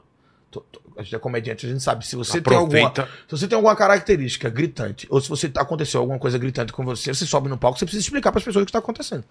Tu não pode subir no palco sem camisa e não falar que tem camisa. Tu não pode subir no palco sem um braço e falar sobre agricultura. Tu tem É. que falar pras pessoas que tu não tem. Gente, eu não tenho um braço mesmo, não. É isso. É. Nem que seja isso. Tu tem que resolver. Tirar o elefante da sala. Tu tem que... Exatamente. Você sempre foi conhecido por ter um bigode. De repente você tira o bigode e todo É, mundo fala, tu por sabe. que ele tirou o bigode? Você explica. Exatamente. E aí a Giovana, quando ela entrou no palco, ela falou sobre o, o, o braço dela. gesso, e é. aí ela faz umas piadas ótimas. Ela, a, a piada dela, ela. O que foi que ela falou? Ela falou que, tipo, ah, eu tô com o meu braço direito engessado. Caralho, agora. Isso é péssimo porque eu tô tendo que bater. Tocar siririca com a esquerda. E tocar siririca com a esquerda é tipo. É tipo um homem. Cara, boa pra caralho. É, que ele fala, ele não sabe o que ele tá fazendo. E aí ela começa a fazer as piadas sobre isso. A gente fala, mas aí eu tô tentando, né? Ótimo, um setzinho ótimo. Tá. Aí eu fui ler os comentários. Irmão, todos os caras xingando a menina. Um monte de mulher é isso, falando mal de homem. Péssimo, ruim pra caralho. E algumas mulheres elogiando alguns caras elogiando. Mas uma galera falando mal. Exatamente, eu acabei de ver isso. E aí eu fiquei pensando, meu irmão, se eu faço esse set, as mesmas piadas.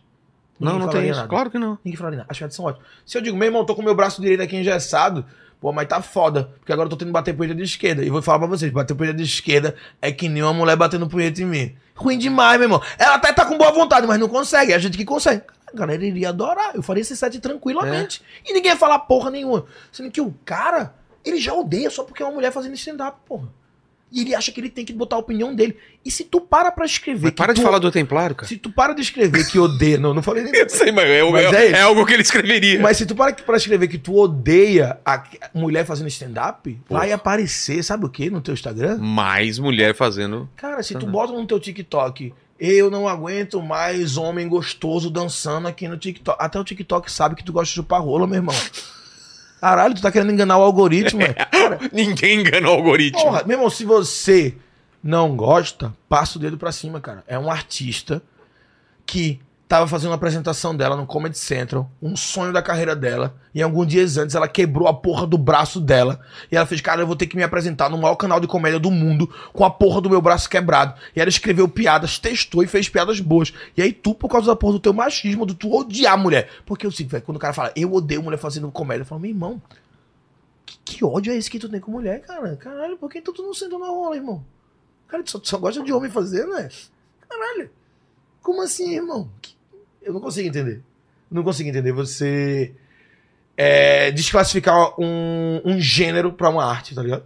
Fala, é, é a mesma coisa que tu falar assim, ah, eu não gosto de, de, de, de mulher que pinta quadro. Poxa, é Porra. um ser humano, porra, pintando um quadro. Tu é retardada, cara? Eu não gosto de mulher, sei lá, qualquer arte. Eu não gosto de mulher cantando. Oi? Como assim? Como assim tu não gosta de mulher cantando? Ah, Eu não gosto de mulher tocando guitarra, tocando baixo. Cara, tu endoidou, foi. Tipo, tu não pode anular um gênero porque tu viu duas coisas que tu não gostou. E pensa direitinho porque tu não gostou, irmão. Pensa direitinho se não é se não é teu machismo estrutural, se não é só tu muito chateado lá dentro com alguma coisa. Às vezes é só teu espelho. Mas pra mim é sempre isso. Mas essas coisas te pegaram então num ponto de. Me porque pegou- tem gente assim. Me pegou de do tipo assim, eu falava, cara, que, que, por que que eu vou tanta- fazer? por não vou tem- agradar e não vou mudar. E aí? Por que tem tanta gente querendo me fazer mal? Por que tem, É. tanta, por que tem tanta gente querendo me deixar triste? E aí foi quando eu notei. É porque eu tô muito bem. Ô, Templário, só avisando aqui que ele pagou só 10 reais pra dar uma réplica, tem que pagar mais aí, né, cara? Senão a gente não lê, né? não dá. é. É porque eu tô muito bem, né? E isso incomoda. É. Porque eu tô na. Eu tô em três streamers, tô lotando o Brasil todo fazendo meu show solo. E tudo tá dando certo na minha vida. Eu trabalho com o que eu amo. Eu sou o meu RH. Se eu quiser subir no palco com um vapor de maconha pra encomendar, encomendar, toco Templários, uma cerveja na outra, e falar sobre o que eu quiser, eu falo em cima da porra do palco. Eu mando na minha arte, tá ligado? E eu acho que isso incomoda as pessoas, porque tu- a, maioria das pessoas elas não mandam no que ela faz, ou ela É. não faz o que ela ama. Às vezes as pessoas passam a vida sem saber o que ela ama. Tem gente que passa uma vida comendo menos gente ou dando pra menos gente do que um padre comeu ou deu. E é essa pessoa que tá sem transar, no emprego ruim, chateado, não sabe o que ama, não acha que tem talento, briga com todo mundo, tá com pouco dinheiro, tá fudido. E ela vê qualquer coisa, ela fala, velho, eu vou xingar esse filho da puta, velho. Eu não quero que esse cara esteja bem. Sei que eu, não- eu demorei muito É pra muito, perceber isso. mas é muito estranho, cara. Mesmo- Porque eu passei por muitos anos só tendo pessoas que me amavam, tá ligado? Tipo, como eu fazia muito só pra minha bolha, era só elogios. Quando você fura a bolha, Cara, você toma eu- um susto. É, né, eu cara? parei de ir pra podcast. Por exemplo, o podcast de hoje eu não vou ler os comentários que estão aqui. Antigamente eu, eu ia sair daqui Ia ficar lendo. e eu ia voltar o caminho todo lendo tudo que aconteceu. Eu já ia ligar pra alguém pra perguntar o que as pessoas escreveram durante a live. Ah. Eu ia responder algumas pessoas que falassem: esse cara só fala de, de maconha, esse cara só fala do sei o quê. Esse maluco é muito chato, esse maluco é feio, esse maluco é gordo. Eu falei, Mas eu não consigo entender por que tu acha que tu precisa escrever algo. Sempre. Tu não precisa, mano. Antigamente você não tocava a campanha de uma pessoa e fala, preciso falar uma coisa sobre você. não é que as tinha isso. pessoas se juntaram, né? Elas sempre existiram, né? É, mas não tocava a campainha pra. Eu, eu- você tem que ouvir o que eu tenho que falar. Você... Agora eles têm feito, deve ter esse grupo do- dos espíritos, do, do líder espiritual, É. que falou: olha que absurdo, esse rapaz aqui. Sec... A mulher usou a palavra sequestrou, achei muito bom. Nossa. Você sequestrou a recepção do nosso líder. Meu Deus. E aí agora eu vou. Agora eu, eu, eu, e eu voltei a. a ter alegria. Voltei a ter felicidade em, em, É, quanto em me- querer- Mas quanto menos rede social também é alegria, né? Exato, eu tava com tempo de tela de 7 horas Sério? no meu celular. Para, você chegou a medir isso? É, o iPhone ele fala. Ele. Ah, puta, não. Tem que ver essa parada. Se- é, não é melhor tu não olhar, não. Sete horas o meu tempo de tela tava diário. Caralho. Sete horas diário, tá ligado? Então, aí dá em quatro dias. Em cinco dias, tu passou mais de um dia no teu celular. É. Em um mês, tu passou meio que, tipo, quase uma semana no teu celular. Em um ano, quanto tempo tu ficou na porra do teu celular só olhando pra ele? Aí eu comecei a, tipo, enlouquecer nisso, porque era infinito, né? Se eu entro no meu YouTube, no momento em que eu parei de ler os comentários no YouTube, já vai ter gente comentando no Twitter. No momento É. que eu parei, acabei de ler o Twitter, eu vou pro Facebook, acabou o Facebook, eu vou pro Instagram. Quando acabei o Instagram, se eu quiser, eu posso voltar pro primeiro, que já, Já vai, tá- tem já vai ter gente de novo. Então eu posso ficar nesse looping de, de me retroalimentando de pessoas falando e comentando sobre mim o tempo todo. E aí eu comecei a mergulhar nisso. Aí eu comecei a levar. Eu fui banido do Instagram. Por quê? Eu fiquei. No dia que eu fui banido, durante 48 horas no Instagram do inbox, foi o dia que eu larguei o celular. Dá pra ser banido do eu- inbox? Do inbox. Ba- basta sabia. você mandar uma senhorinha enfiar a buceta dela no cu, feito eu mandei uma mensagem pra uma senhorinha, tem uns 80 anos, e eu queria falar que a senhora é uma velha puta safada do caralho. De verdade, eu espero que a senhora não tenha tido nenhum filho, nenhum filho, nenhum neto. Não tenha passado esse DNA de merda pra frente, sua velha escrota. E enfia essa buceta velha no seu cu. E aí o Instagram me bloqueou. E eu tava me tremendo. Desnecessário. O tremendo- Instagram, porra. E eu tava me tremendo de raiva, tá ligado? Em casa, sozinho. Por causa de uma véia. É, de folga, podendo estar jogando FIFA, vendo filme, comendo alguém, Eu já passei por fumando isso, cara. maconha, bebendo cerveja, fazendo qualquer merda. Mas não, eu tava brigando com a porra de uma velha da casa do caralho que tinha ficado puto porque eu tinha falado alguma coisa pequena e essa velha do caralho não entendeu e ficou puto. E eu amo velhos, tá ligado? Velho, tá tendo um show Estamos Vivos, eu, é um... Você e o Lene. O meu show Estamos Vivos é uma ode aos velhos, tá ligado? Eu adoro. Quanto mais velho no meu show. Eu amo os velhos, porque eu sinto que o velho sabe de tudo, porra. E o velho, ele tá consciente, ele não, não perde tempo. Ele é velho, já tá ligado. Então, se o velho tá no meu show e fala, caralho, o velho tirou o pouco que ele tinha pra vir aqui. É, aquele tempo vale. É, e ele nem quer sair de casa, porra. Ele tá aposentado, ele foi no meu show, é que esse velho tá comigo. Eu Gosto de velho. Aí quando vem essa velha filha da puta, meu irmão. E aí quando eu vi que eu tava, tipo, me tremendo de raiva com pessoas que eu não tinha a menor ideia nem quem era ou o que era. No tipo de eu mandar áudio, eu mandava áudio de um minuto pro cara falar, meu irmão, então vai no meu show, vai no meu show sábado e fala isso na minha cara, se tu é homem. É muito bom ser machinho aí atrás, né? Filha da puta do caralho. Vai se fuder, meu irmão. Tô tentando te fazer sorrir. O que é que tá fazendo? Tu endoidou? Aí eu fiz, caralho, Rodrigo, tu tá endoidando. Tu tá endoidando. E aí eu parei tudo. Eu parei de postar vídeo, pô, por causa disso. Porque- Sério? É, Chegou parei, nesse de, ponto. parei de postar vídeo, parei de ir em podcast. A última vez que eu vim aqui tem mil episódios. É. Parei de postar vídeo, parei de ir em podcast, parei de fazer o meu podcast. Porque eu fiz, velho, se eu não posto vídeo, Não tem. não tem comentário. Não tem ninguém falando porra nenhuma comigo, não preciso fazer mais nada. Vou no teatro, faço meu show. Sendo que eu comecei a. Velho, não, eu quero criar coisa nova, eu quero fazer coisa nova. Então, esse ano, agora que vai começar, eu vou. O meu livro, tô escrevendo, tô Sobre. de volta. O meu livro, tô fazendo é, de história. Não vou escrever assim, um livro São, técnico. são pequenas histórias Não, ou é um- uma grande? É uma grande história. Não tem nada a ver Tá. comigo, nada a ver com comédia, nada. É uma grande história. É Como ficção. como se fosse um filme Ah, de tá. ficção. É um livro. E tô fazendo meu filme, escrevendo meu filme. Porra. Eu recebi uns convites ano passado pra fazer. Esse ano, né? Tô falando ano passado, mas esse ano. Pra fazer filme. Alguns atores, personagens. Como ator. Como ator. Mas eu recusei todos porque eu não. Nunca senti que eu, que eu saberia atuar. E agora eu tô numa vibe de que talvez eu possa tentar algo. Mas é porque eu tava triste. É. Eu tava triste, eu tava triste de verdade. Esse foi talvez o ano que eu mais tenha ficado triste na minha vida toda. Tô contigo. E eu passei o- três meses, os piores E era, três meses da e minha vida. era, e era um ano que eu tava, tipo, fazendo show pra caralho. Não, não tem a ver com isso aí, não. Tipo, tá, tá tudo dando Tudo certo, dando certo, é. Mas eu tava triste. E um dos maiores fatores era o, o quanto de ódio eu tava recebendo das pessoas. E eu não tava entendendo que eu dizia, gente, eu só. Eu. Eu não vou pra um aniversário de amigo meu, de infância. Eu falto casamento. Acabei de faltar a formatura do meu primo. Natal, não vou estar com a minha mãe, com meu irmão. Não vou pra canto nenhum. Vai ter Paul McCartney, eu não fui. Não fui pro Detal. Não consigo fazer nada. Por quê? Porque eu tô sempre fazendo show em algum lugar. Todo momento que eu acordo, tudo que eu faço na minha vida é pensando: como é que eu faço para as pessoas darem risada e ficarem mais felizes? Como é que eu faço para um grupo de mil pessoas irem no local e elas voltarem para casa dizendo: meu irmão, hoje foi um dia impressionante, eu nunca ri tanto na minha vida. Como é que eu me dedico tanto e abdico de estar em momentos e ter a oportunidade de fazer coisas que eu podia dizer, irmão, eu não vou fazer mais nada por seis meses e foda-se, eu vou ficar seis meses na Austrália dando tapa na cara de canguru e não ia afetar nada na porra da minha vida. Ficar lá e acabou. Você tem que falar, não, velho, eu, eu não quero, eu quero fazer comédia porque eu amo, eu quero que pessoas fiquem felizes. Pra mim não tem coisa melhor, cara. É, é, é melhor do que Quem nunca fez não tem essa sensação. é melhor do que o sexo pra mim, estar na porra de um palco e, e sentir que eu tô conseguindo. Aquelas pessoas elas estão na mesma respiração que eu, a gente tá. Ali é arte pura naquele momento. Por um momento ali é, é a, a comédia, é mágica. Eu sou louco por isso. Eu fiz, cara, como é que eu abdiquei de tudo na minha vida? Porque por mim eu não tava nem morando em São Paulo, mano. Por mim eu tava morando no Nordeste, na frente da praia, me masturbando, olhando pra Oceano Atlântico comendo ostra. Era isso que eu queria estar fazendo. Mas não, tô dentro da porra de avião. Eu odeio pegar voo, eu odeio andar viajar de carro. Todo o restante Eu- sem ser o show é eu- ruim, né? Eu odeio estar na porra de um hotel no interior da casa do caralho. Eu podia estar na minha casa fazendo uma festa, cara. Piscina, fumando um beck, temparo puto, bebendo cerveja, comendo gente.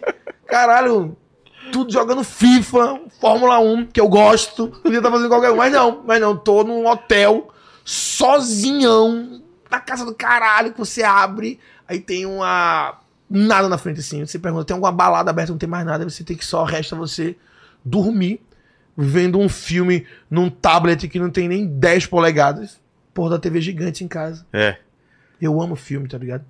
Tanto é que eu tenho, que um filme, eu tenho um filme do tablet, tenho um filme da TV e tenho um filme do cinema, né? Eu tenho isso. É. É. Tem filme que se espera o cinema pra É, ver. é da qualidade, né? Tipo, o que eu vejo no tablet são filmes que eles não exigem muito recurso técnico. Tipo, meter uma CGIzinha no filme eu já não Sei. quero ver no tablet, tá ligado? Eu já quero ver numa tela grande, com um som bom. O que, que você tem visto assim? Aí eu, eu, eu preciso ver um filme por dia. Se eu não ver, É? um, filme, se eu não ver um filme Um por dia? Se eu não ver um filme por dia, eu. Pô, eu vi- fala um, um bom aí, cara. Eu tô, tô procurando uns bons aí pra assistir. Faz tempo que eu não vejo também. Cara, tu já viu. Saiu na Netflix, é, que tá na Netflix recente, tem O Desconhecido. O Desconhecido? É. Esse filme é Qual que é a bem história? bom. Será que eu É a história de um cara que ele é. Era um agente secreto e ele decidiu. Decidiu. É meio que tipo quase um John Wick, né? E ele decidiu se aposentar. ah, Então, é a com família- o, o ator do, do Breaking Bad lá? É esse não? É. Porra, eu tô. eu- E aí roubam a, ca... ver. roubam a casa dele. Ele tá num ônibus, uma cena. A cena do ônibus, eu voltei ela três vezes. é muito A foda cena essa do cena. ônibus, eu voltei a cena do ônibus três vezes. Eu nunca vi, eu tô falando pra você, uma cena de briga tão realística como aquela. Meu irmão, assim, mas de uma parada que eu achei muito foda, muito foda. Meu irmão, é aquilo. Eu acho que a briga é da- a briga É o acontece Soul, né? O, do, do Better Call Soul, não é? Eu acho que é ele. Mas o, o- Exato, é bom demais. Porra. Bom demais. E ele é velho, né, cara? E Bom você não imagina que ele, Ele tá vai dar umas aposentado, tá é. E aí roubam a casa dele e pegam a coleirinha do gato da filha dele. Aí a filha dele fala, cadê a coleira do meu gato? Ele fala, peraí que eu vou resolver esse negócio aí. Assim. Cara, mas não, de filme... Na pandemia, eu as- assisti a lista dos 100 do, do IMDB, pô. Sei. Porque o que eu faço muito é hobby como artista, né? Eu, sempre- eu uso muito isso. Eu roubo de tudo de arte. Quadro, música, mas principalmente filme. Eu vejo um filme. Todo filme é uma história. Claro. Todo filme é um jeito que uma história foi contada. Então toda a estrutura de como aquela história foi contada, eu posso usar pra contar uma história minha. Claro. E é isso que eu faço. Quando eu vejo um filme de um jeito diferente, eu falo, cara, esse filme é foda. Imagina se eu tivesse uma, um- uma, uma, uma história minha com essa mesma estrutura. Porra. Tá ligado? Tipo você, aquela série, You, Sei. que é um, um narrador que é a cabeça dele o tempo todo, um fluxo de consciência muito grande. Aí eu começo a pensar, e se eu fizesse um texto onde eu tô contando uma história de uma pessoa que a narrativa sou eu dentro da mente daquela pessoa e aquela pessoa não sou eu. É Entendi. Isso, é isso que eu piro, tá? Eu piro nessas coisas, de criar. Quando eu vejo. Por isso que toda vez eu vejo um filme, eu vejo muito mais filme do que eu vejo stand-up. Entendi. Muito mais. Mas eu também. Faz Muito sentido mais. isso. Eu vejo stand-up só os que eu gosto muito. Birbiglia, Jim Jeffries, Chapelle, Saiu. Chris Rock. Tá pra sair um ou saiu agora, né? Saiu agora do- do Headliners, o documentário. Não, não, o Gervais já esse? Saiu? Gervais. Eu acho que tá pra sair, né? Saiu. Acho que é dia 25. ó. Ah, ele vai sair agora. Né, que saiu o. O que ele fala de ateísmo. E aí vai sair agora o novo dele. É, No final. Acho que é no final do ano. É, acho que é dia do de. Natal, não? eu acho que é. Acho que é. Headliners, tu viu? Uh-uh. Meu Jesus, assista. Bom? Assista hoje. Sério? Tá? Vai te dar muita vontade de fazer stand-up de novo. Por quê? Porque não é só o show. Não, não, não, não é, não é o show. Ah, não? Não é o Estão show. eles trocando É, ideia? um- é um documentário. Puta, isso eu quero. Ah, é, eu gosto. é o documentário do, do Kevin Hart falando porque ele ligou pro Chris Rock e falou assim: bora fazer quatro shows em Nova York, e tu- tudo pra 20 mil pessoas. é, é É sobre, sobre isso. isso. É sobre isso. Que E aí foda. tu se empolga demais a fazer É. comédia de novo. Demais, demais. E eu voltei a me empolgar a fazer comédia. Eu voltei. Tanto é que eu falei pra tu, ano que vem. Três shows. Três. Eu quero. Meu objetivo vai ser gravar três especiais de comédia. Vou começar o meu programa no YouTube. Meu podcast vai voltar. Em áudio ou em áudio e vídeo? Só áudio. Tá.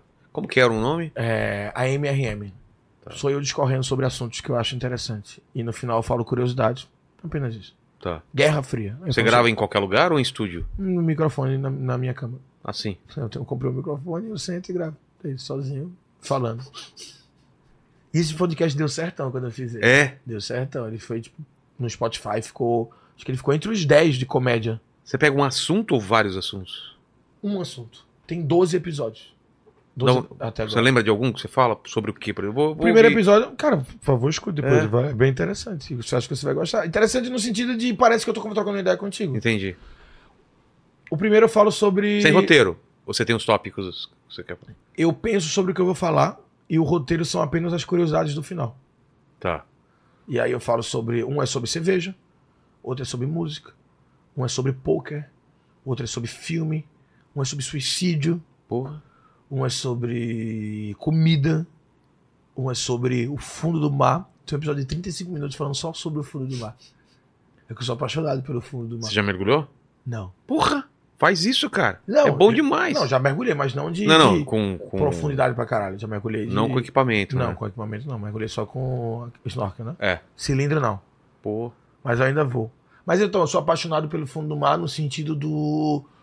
Não do que a gente vê. Ah, do, do do desconhecido. desconhecido. Isso. Eu sou da teoria de que eu acho que tem um Kraken lá embaixo que ninguém conhece, tá ligado? Tem um bicho que é do tamanho do, do Empire State, que come barcos, mas ele só fica a 3 mil metros de profundidade e ninguém consegue chegar naquela profundidade. Ele é transparente porque nem precisa ter colar. Então, tipo, eu, eu gosto do- das coisas do fundo do tá ligado? da quantidade de ouro que tem. A maior quantidade de ouro achado no mundo tá no fundo do mar. tá É. ligado? Então, tipo, é- é sobre Naufrágios. sobre a, a Força das Marianas, que é tipo o lugar mais fundo do mundo, tá ligado? Que fica ali perto do. Acho que é perto do Everest. Eu acho que ele é mais. é- é- ele é mais alto se tivesse pra cima do que o Everest, não é? Isso, a Força da. Mariana. A maior cachoeira do mundo é. A maior queda de água do mundo é, É su- é uma cachoeira dentro do, do mar. Porra, essa eu não sabia. E ela é linda, porque, tipo, a, Dá pra ver o. Dá pra ver, tu com a foto de cima, tu vê a cachoeira caindo dentro d'água. Cara, que doideira. Olha a doideira, uma, um mar, e dentro do mar uma cachoeira caindo dentro da do, do- mar. E a cachoeira, a maior cachoeira do mundo é, é debaixo d'água. Pra tu ter a doideira de é que as coisas têm. E aí o episódio é isso, eu falo tudo que eu acho sobre o fundo do mar, e aí no final eu dou curiosidades que eu achei, e aí eu falo um pouco sobre as curiosidades. Entendi. E é isso, aí tem uns que tem 20, tem uns que tem 30, tem uns que tem 40. E você vai voltar a fazer então ano Vou voltar vem. a fazer ele, com certeza. Já tem o primeiro episódio, já tá escrito as curiosidades e as piadinhas, eu já vou, já vou gravar. O livro você acha que faz também ano que vem? O livro eu quero terminar com certeza ano que vem. O livro tá na página 40 e pouco. O Patrick falou que tem no máximo tem que ter 100 pelo menos. Mas você já. O Patrick Maia, ele que fica enchendo meu culhão pra eu É. escrever. Ele é o cara o maior incentivador pra escrever o livro. Pô. O Patrick Maia e o- Gui, meu produtor. Acabei de lançar o meu aí, depois eu te mostro aí o quadrinho e o meu livro. Você, você pega pra mim? É, pega pra mim, por favor. Não, não, deixa ele pegar porque eu, é, você é a pergunta, Lene. Eu queria ter. Então, parabéns, meu amigo. Você já tem um livro. Plantou a sua árvore já? Já, e já fiz o filho, né? Já fez o filho. É. Eu não fiz nenhum eu, desses três. ou eu faço DNA pra saber se é meu, pra saber se eu cumpri. Não, já foi. Já foi, né? Que pai quem cria. Aqui, ó. Eu nunca. Eu já plantei um feijãozinho. Isso aqui é, é um jogo? É? Tipo uma narrativa pra, pra Não, não. Não, é. Cada livro tem o nome de um passatempo. O segundo que eu tô escrevendo agora chama Jogo dos Sete Erros. Caralho. Isso aqui é muito foda. É. Tu escreveu isso tudinho. Isso. É isso que eu acho demais. É. Tu parou. Perdi muitos anos aí pesquisando e escrevendo. Que demais, irmão. Parabéns. Eu, a capa linda, mas. Capa Você, Renato Guedes. esteticamente, assim, tudo que você faz é sempre Ó, muito bonito. Ó que legal. Olha que bonito isso aí. Tu olha tá doido. Ó. E é vermelho, hein? É. Ó, isso aqui é coisa de satanista, hein? Com certeza. Um diabinho. Ó o diabão aqui, É. ó. Aqui, ó. Isso aí é coisa de quem botou a... Acho que esse podcast deu certo por quê? Agora vem as teorias Se de. você botar esse E podcast... ele pra... chama os, os pastores pa- e os padres pra dar uma disfarçada, Se você né? botar esse podcast pra tocar ao contrário, toca a música da Xuxa. Ah, eu joguei o, o ano passado a Copa Desimpedidos com a minha camisa era 666. Aí o cara, agora entendi, não sei o quê. Isso aqui foi tu que desenhou também, né? Também, aqui, ó. É. Vou colocar aqui. Tu é cheio dos talentos, né? Escrevi e desenhei. Tu desenhou tudo. Não. Eu, ta- eu escrevi duas partes dele, aí eu não. E publiquei. Uhum. E faltava a terceira parte, e, pô, depois comecei a fazer stand-up para frente e nunca mais tinha tempo de desenhar. Aí chamei um amigo meu, ele desenhou o capítulo final, que é essa parte aqui, emulando o meu traço, né? Então, quem é desenhista percebe a diferença, mas a maior parte do pessoal nem percebe que não fui eu que desenhei. E, e tá Cadê? aqui. Isso aqui, isso aqui é tu? Ó, Isso aqui é tu? é, e o finalzinho aqui é ele. Ah, eu consigo ver na hora. Ah, tá, agora eu assustei. Cara, ó, Mas- muito bonito. A capa dos dois, cara, É, que é foda. meu vô. Inspirado no meu vô aqui, que serviu de inspiração pro personagem. Que demais, parabéns, meu irmão. Eu queria muito saber desenhar. Mas não consegui, não. Aí eu aprendi a tocar violão. Então, eu já n- não tenho essa qualidade musical, né, Leni? Lenice, manda aí. Todo mundo é- deveria aprender a tocar algum instrumento. É, Só comentando que o próximo livro vai sair com uma pirâmide na capa, né? Já que é falaram, uma Ah, pirâmide com olho no... no- Com olho no Então chamo o É. Templário, tudo- o templário pra escrever o prefácio. É. Já que vai ter pirâmide. Ó, o Murilo e Cecília é, é, perguntaram aqui o seguinte: é, se alguém já fez alguma loucura por você, assim, algum fã já dormiu, entrou dentro do teu quarto no Aquelas hotel, coisas de- aquelas coisas. Fã Cara, de, de banda, Já né? teve gente que andou muitos quilômetros, né? Tipo, Isso é loucura, né? Principalmente quando é na, na- Pô, teve uma mulher na Europa que ela foi no meu show no Porto, foi em Aveiro, que ela. Ela pegou, tipo, três voos, conexão, Porra! caralho, saiu da Suíça pra ir assistir o meu, meu show, tá ligado? E eu considero isso uma, já uma grande loucura. Ah, acho que é carta gigante, ficar na frente do hotel durante muitas horas me esperando voltar. Ou. Eu acho isso tudo já loucura, sabe? Mas esse negócio do... Mas é porque eu... Isso que você falou, assim, a pessoa tomou banho, a pessoa comprou com antecedência. Tudo isso eu já acho mágico pra caramba, assim. A pessoa programou para ir no teu show, tomou banho. É o, é o lance que ela vai fazer com a mulher ou com o filho, seja lá o que for. É um evento pra ela, cara. Claro que é. Pode ser que seja o único show que ela vai ver seu na vida. Por isso que é legal, cara, se dar o máximo. Porque ela vai Não. lembrar disso, cara. Não existe, não existe fazer um show mais ou menos. É. Assim, não existe, porque você não sabe das histórias que estão ali. Você não sabe o quanto uma pessoa se esforçou, o quanto às vezes ela. Tem gente que vai pro teu show divide teu ingresso 10 vezes, porra. Cara, a piada tem que ser boa. Não pode só mais ele mais tem que um lembrar show da tua você. piada 10 meses depois, cara. Minha avó dizia: você não, não pode parcelar comida, o resto você pode. comida você não pode parcelar porque você caga no outro dia. Exato. Mas a piada não, a minha piada pode ficar pra vida do cara. Porra. É isso. Então, não existe a possibilidade de ser mais. Se cagar menos. outro dia é coisa da sua, porque o Lenny, ele comeu, cagou já, É, né? Rapidão. A mesma? É, o... Às vezes ele tá empurrando a outra, né? É, pode ser, Que pode tinha ser. antes. Fala aí, Lenny. Ó, a Ellen Assis perguntou aqui quando é que você vai perder sua barriguinha sexy se- e se você vai ficar musculoso para o carnaval. Você já, já perdeu um... Eu perdi. Quando eu te um- conheci era mais gordinho, né? É, eu era gigante, pesava 120.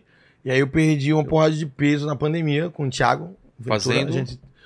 Eu- Você subiu O- a escada, não subiu a É, escada? o Ventura, o Ventura. Você é louco? Vocês moravam no, no, no último andar? Não, eu morava no 12 e o Ventura ainda mora, morava no quinto. Eu me mudei agora tem.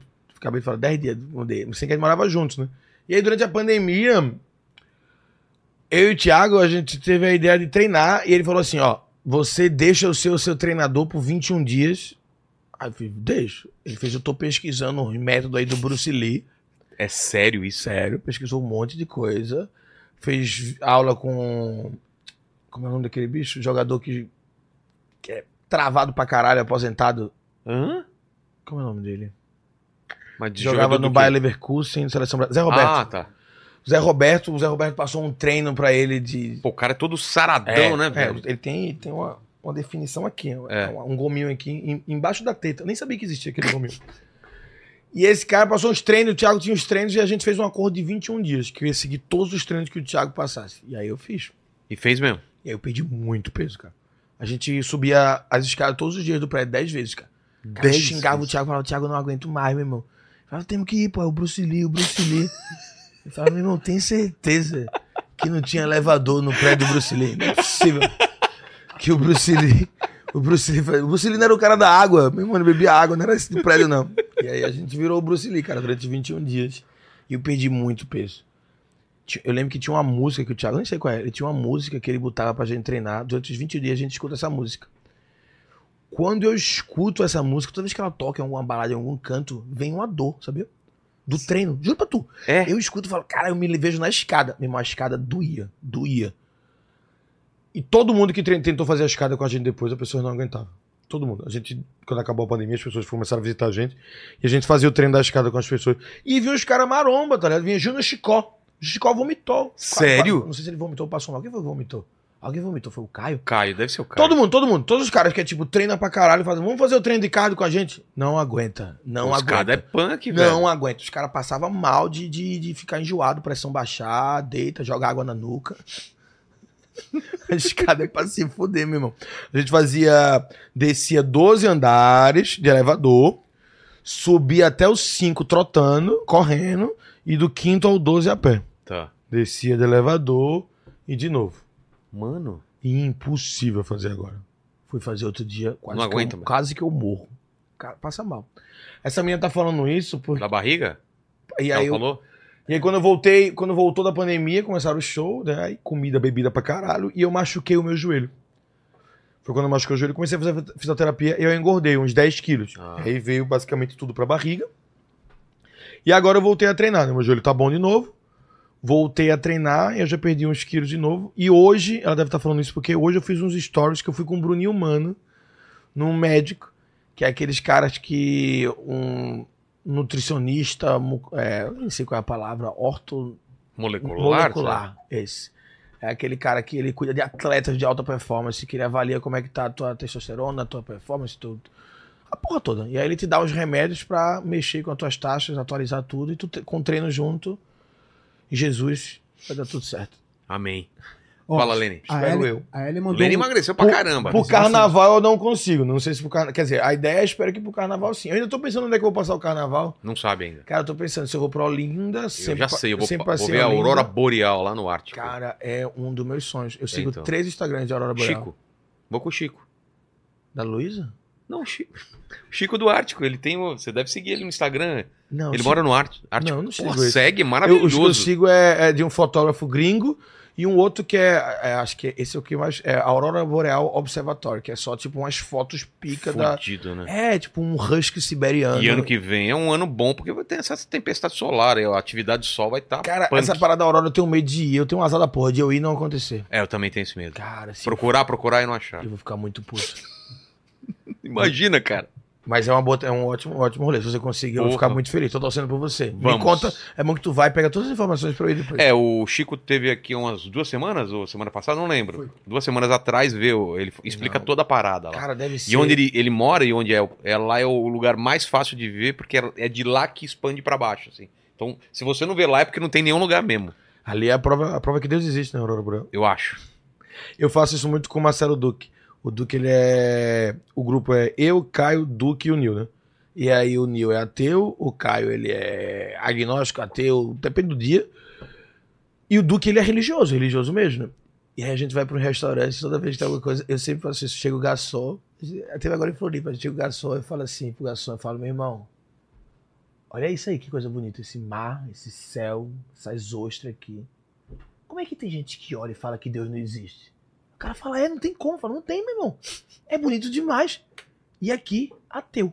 Você aponta pra quem? Pro, Pro pro- Duque. E aí? E aí o Duque fica. é, Ele não nega, ele segura. e aí o garçom fica de, Fica- fica de cara feia pra ele. E eu, Te serve bem pra e o caramba. único religioso. E aí eu falo, você- eu falo, o cara essa hoje é bom demais. Eu falo, meu, isso aqui, isso aqui é Jesus. E o cara fala, não tem como não ter. Eu falo, e tem uns doidos desses, né, irmão? Se. Eu amo fazer isso. E aí, Duque- aí eu falo, tá vendo, Duque? Não é doido como é que a pessoa olha pra tudo diferente só pelo E fato de olha, não né? acreditar. Olha pra caralho. Por isso que eu não falo em canto nenhum que eu sou ateu, tá ligado? Eu não falo. No, no Paz de Dava eu deixo muito claro isso. É o último show que eu tô falando sobre ser ateu. Eu falo nesse show, acabou. Chega. O primeiro não tem, o segundo não tem. O outro, Estamos Vivos, é de putaria. E o outro que eu já tô fazendo, que é o que eu vou querer gravar no Recife, também não tem nada a ver disso. O outro é mais sobre a... Sobre bichos, é uma viagem louca. Então não tem nada a ver de... E aquele papo de não existe ateu num avião caindo. Já pensou? Você num avião caindo, você acha que Eu, vai dar uma rezadinha só pá? Eu, eu falo isso no, no, Você fala? no Paz de Darwin. Yeah. Sobre todas as- essas, essas premissas básicas que as pessoas mandam. Qual é- outra? É, essa é uma? As, pessoas, existe- as pessoas sempre acham que, que quando você tá com medo, você vai Se converter. se converter e, e aceitar Deus. Mas do lado contrário não existe, né?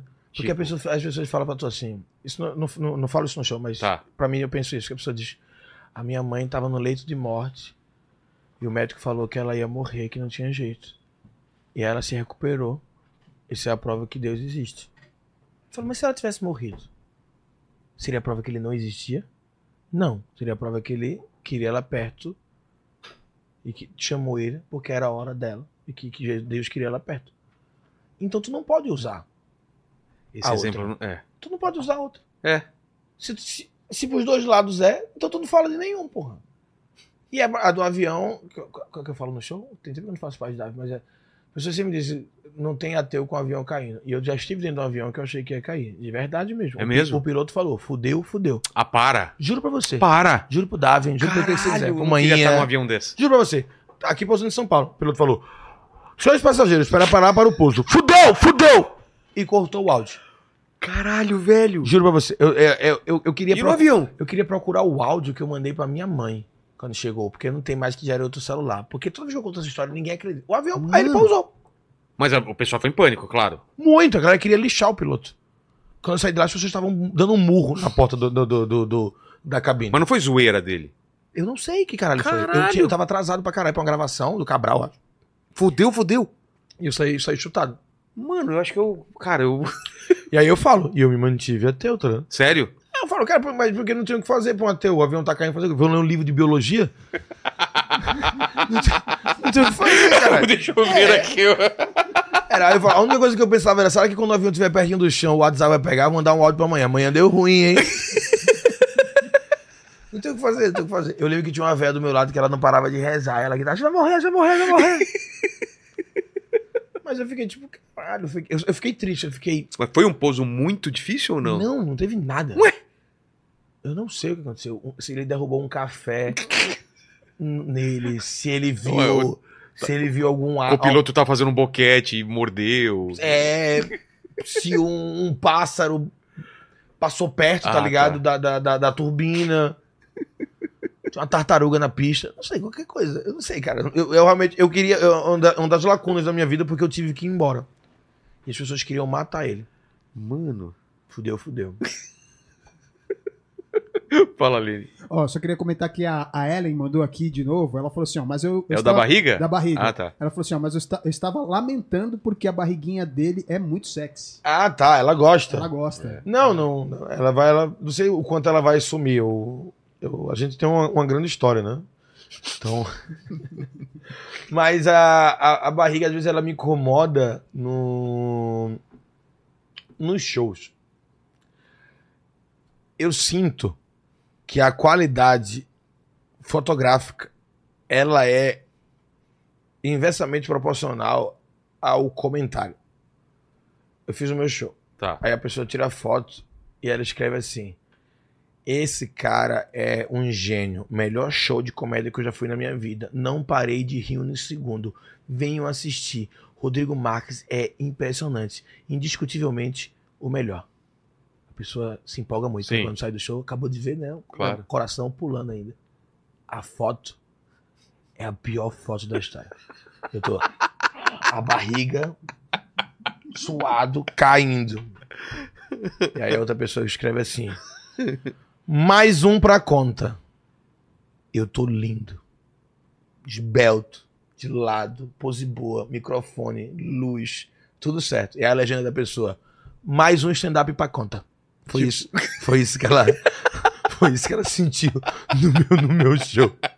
Toda vez é isso, cara. A pessoa que elogia pra caralho, a foto é uma bosta. E as fotos boas, a pessoa, ah, eu já gastei na foto, não vou escrever. Às vezes a foto é incrível, a pessoa só marca. Rodrigo marca. Fui. É. Muito legalzinho esse menino. Então, ah, eu me incomodo com, com, às vezes, as fotos de lado, principalmente de comedy, que tem você de lado pra caralho. É, cara. Pô, no Hilário, a pessoa tirou uma foto demais. minha de lado, eu relaxadão, com a barriga caindo assim. Eu falo, cara, eu não consigo postar essa não, meu irmão. E aí tem gente às vezes que fala assim, pô, tu nem compartilhou o meu story, porque tu não teve carinho, meu irmão. Você pegou a pior Caralho, foto. meu irmão, não é possível que aquele momento que tu achou meu, pô, vai se fuder. Tava falando dos seus vídeos viralizar, porra, viraliza pra caramba, né, cara? Dos últimos que, que você fez, qual que viralizou mais? E Templário vai ficar chateado. Foi de maconha? Teve um de maconha que viralizou muito, que bateu 10 milhões no Reels, só no, no, no- no meu, no meu, Porra! no meu Instagram. Fora. Fora o que teve o vídeo no YouTube, TikTok e outras pessoas. Que é. E tem o pessoal que rouba também, coloca no Pra caralho, X, né? pra É. caralho, pra caralho, pra caralho. Eu tenho um vídeo meu que eu tive que regravar porque o áudio original não tava como se fosse meu, porra. Como assim? Era um vídeo da academia, acho que era da academia. E aí um cara que tinha postado antes de mim, ou quando eu botei, aí tipo, você clicava pra poder replicar o áudio, Vinha. o primeiro, o que tava lá, o original, não era o meu link, era um Cara, outro cara. Que E o meu tinha mais acesso que o dele, mas eu não era o primeiro. Foi- Esse vídeo meu, por exemplo, é o vídeo meu que mais viralizou o áudio. Qual? Da academia ou O da, da, da academia. O da academia. O que mais viralizou o áudio. De pessoas fazerem treino em cima. Assim, muito. Inclusive um monte de gostosos, assim, maravilhoso. É. Se você clica, deve ter 30, 40 mil. Muito, muito. Só no meu. De pessoas que pegam o meu áudio e eles filmam o dia de treino e aí eles postam com, tipo, um corte da pessoa treinando e eu falando em cima. Você tá falando do quê? De- Tô falando de academia, eu falo que. Cara, eu tô com uma personal nova agora, voltei a treinar, que ela me manda. Alguma coisa assim. Ela me manda um treino que demora duas horas, meu irmão. Uma rave. Muda todo mundo lá, todo mundo. Eu fico sozinho, sozinho na academia. E agora ela tá com um treino que a série é até falhar. Eu falo, até falhar quanto? Ela fala, até falhar e você não aguentar mais. Eu falo, então nem veio amanhã. não vou sair de casa pra falhar. Não sou um falhador. O que é que tu fez hoje, Rodrigo? Falhei. Caralho, o cara vai pra academia pra falhar na frente de todo mundo. Agora eu tô malhando no final, boto. Falhei full. Falhei completo. Hashtag falhador. E aí, as- a pessoa compartilha e pra aí as pessoas áudio. malham com eu falando Porra, isso. que Eu tava treinando numa academia outro dia, e aí um cara me ouviu falando com, com o meu personal, que, que o cara que eu tava treinando na época, e aí ele chegou pra mim e fez assim: Tu é o cara do até falhado, é? Eu fiz como. Eu fiz, tu, tu nunca me. Ele disse: Não, eu reconheci pela voz, cara, que eu já vi muito. Todos os meus alunos fizeram o, o, o, o vídeo contigo. Eu acho que hoje em dia deve ter diminuído, mas esse aí foi o que mais viralizou de pessoas usando a voz. O vídeo meu que mais viralizou, meu, acho que é o da. O da cerveja do corte. Teve um grandão. Nunca tinha conseguido viralizar um grande no Instagram. Que tipo, coloquei um de 12 minutos. Que é um vídeo que eu conto sobre ter. É um vídeo que eu falo sobre o quanto. Chama A Desgraça do Artista. Que é um vídeo que eu falo sobre o quanto a gente valoriza a desgraça dos outros. É um vídeo que eu começo contando que. Gente, tô, tô ganhando dinheiro pra caralho, tô morando numa cobertura. E minha vida tá foda. Tô comendo galera, tô bebendo. Semana retrasada fiz um show. Tinham duas atrizes pornôs na plateia que foram assistir. Uma delas me marcou. Quando acabou, vi que ela era famosa. Mandei ela ir no camarim, porque eu conheci ela como atriz pornô. Ela foi lá, disse: Vamos fumar um beck. Ela disse: Vamos, disse: Vamos fumar lá em casa. Fumar aqui é meio ruim. Foram as duas lá em casa e eu comi as duas. Dos melhores dias da minha vida. Eu comi duas atrizes pornô famosas. E é isso. Tá vendo, gente? Ninguém deu uma risada. Agora eu vou contar essa história como se eu tivesse brochado. E aí eu conto a mesma história com eu dando uma surra de pau mole nas duas. É, que muito grande. Eu conto com muitos detalhes.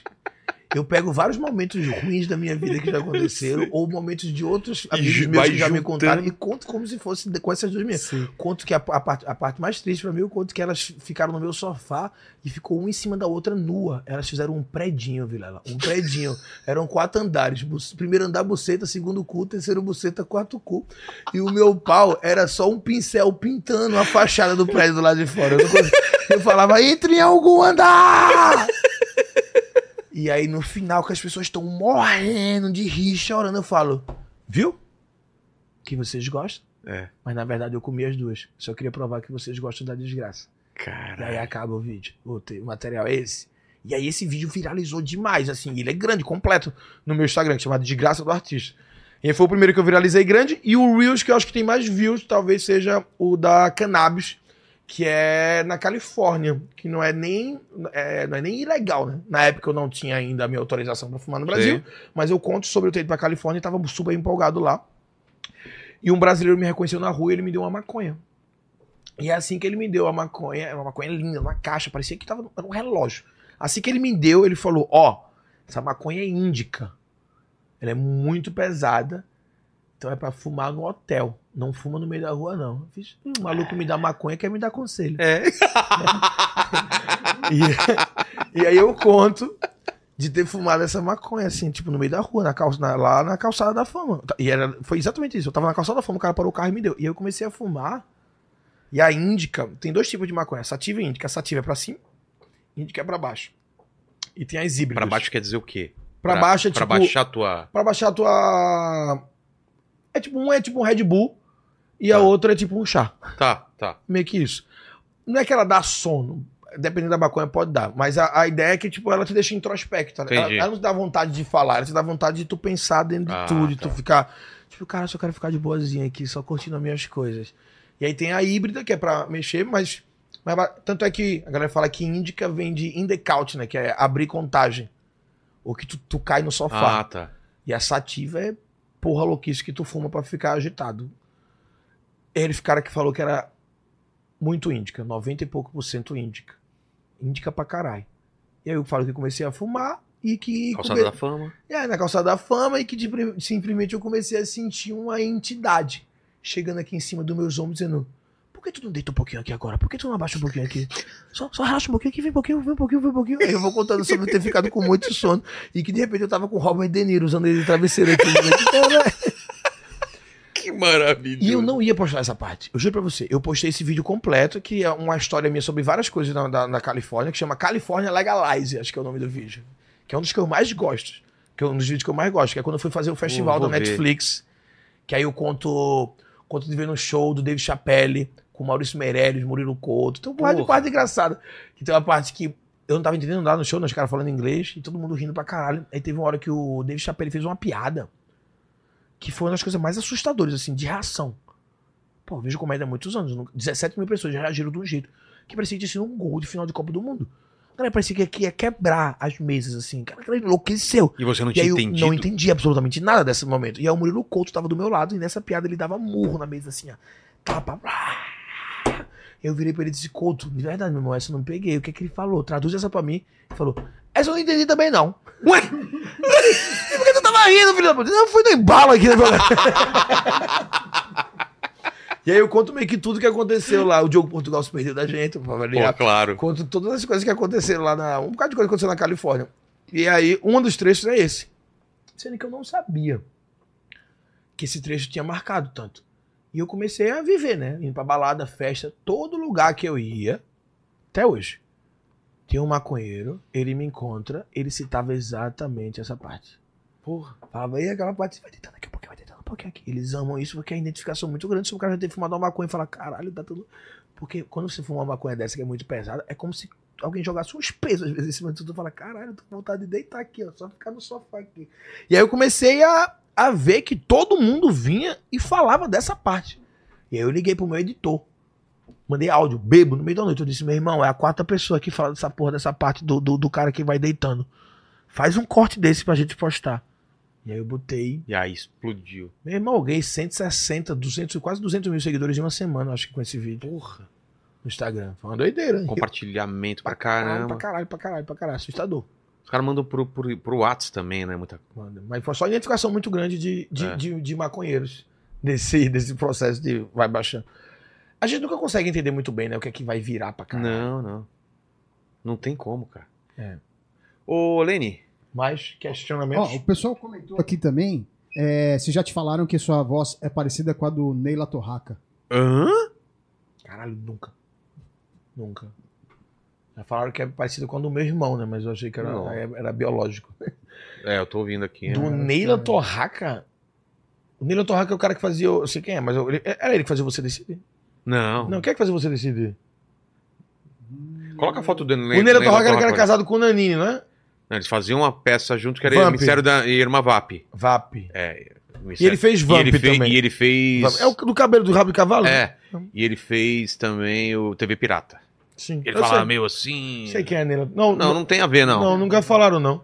Eu tenho, eita, caralho, eu tenho uma voz, eu tenho uma voz mais rouca, né? E eu tô um pouco rouco, né? Que eu fiz uma turnê agora gigante no. Gigante não, em algumas cidades no Nordeste.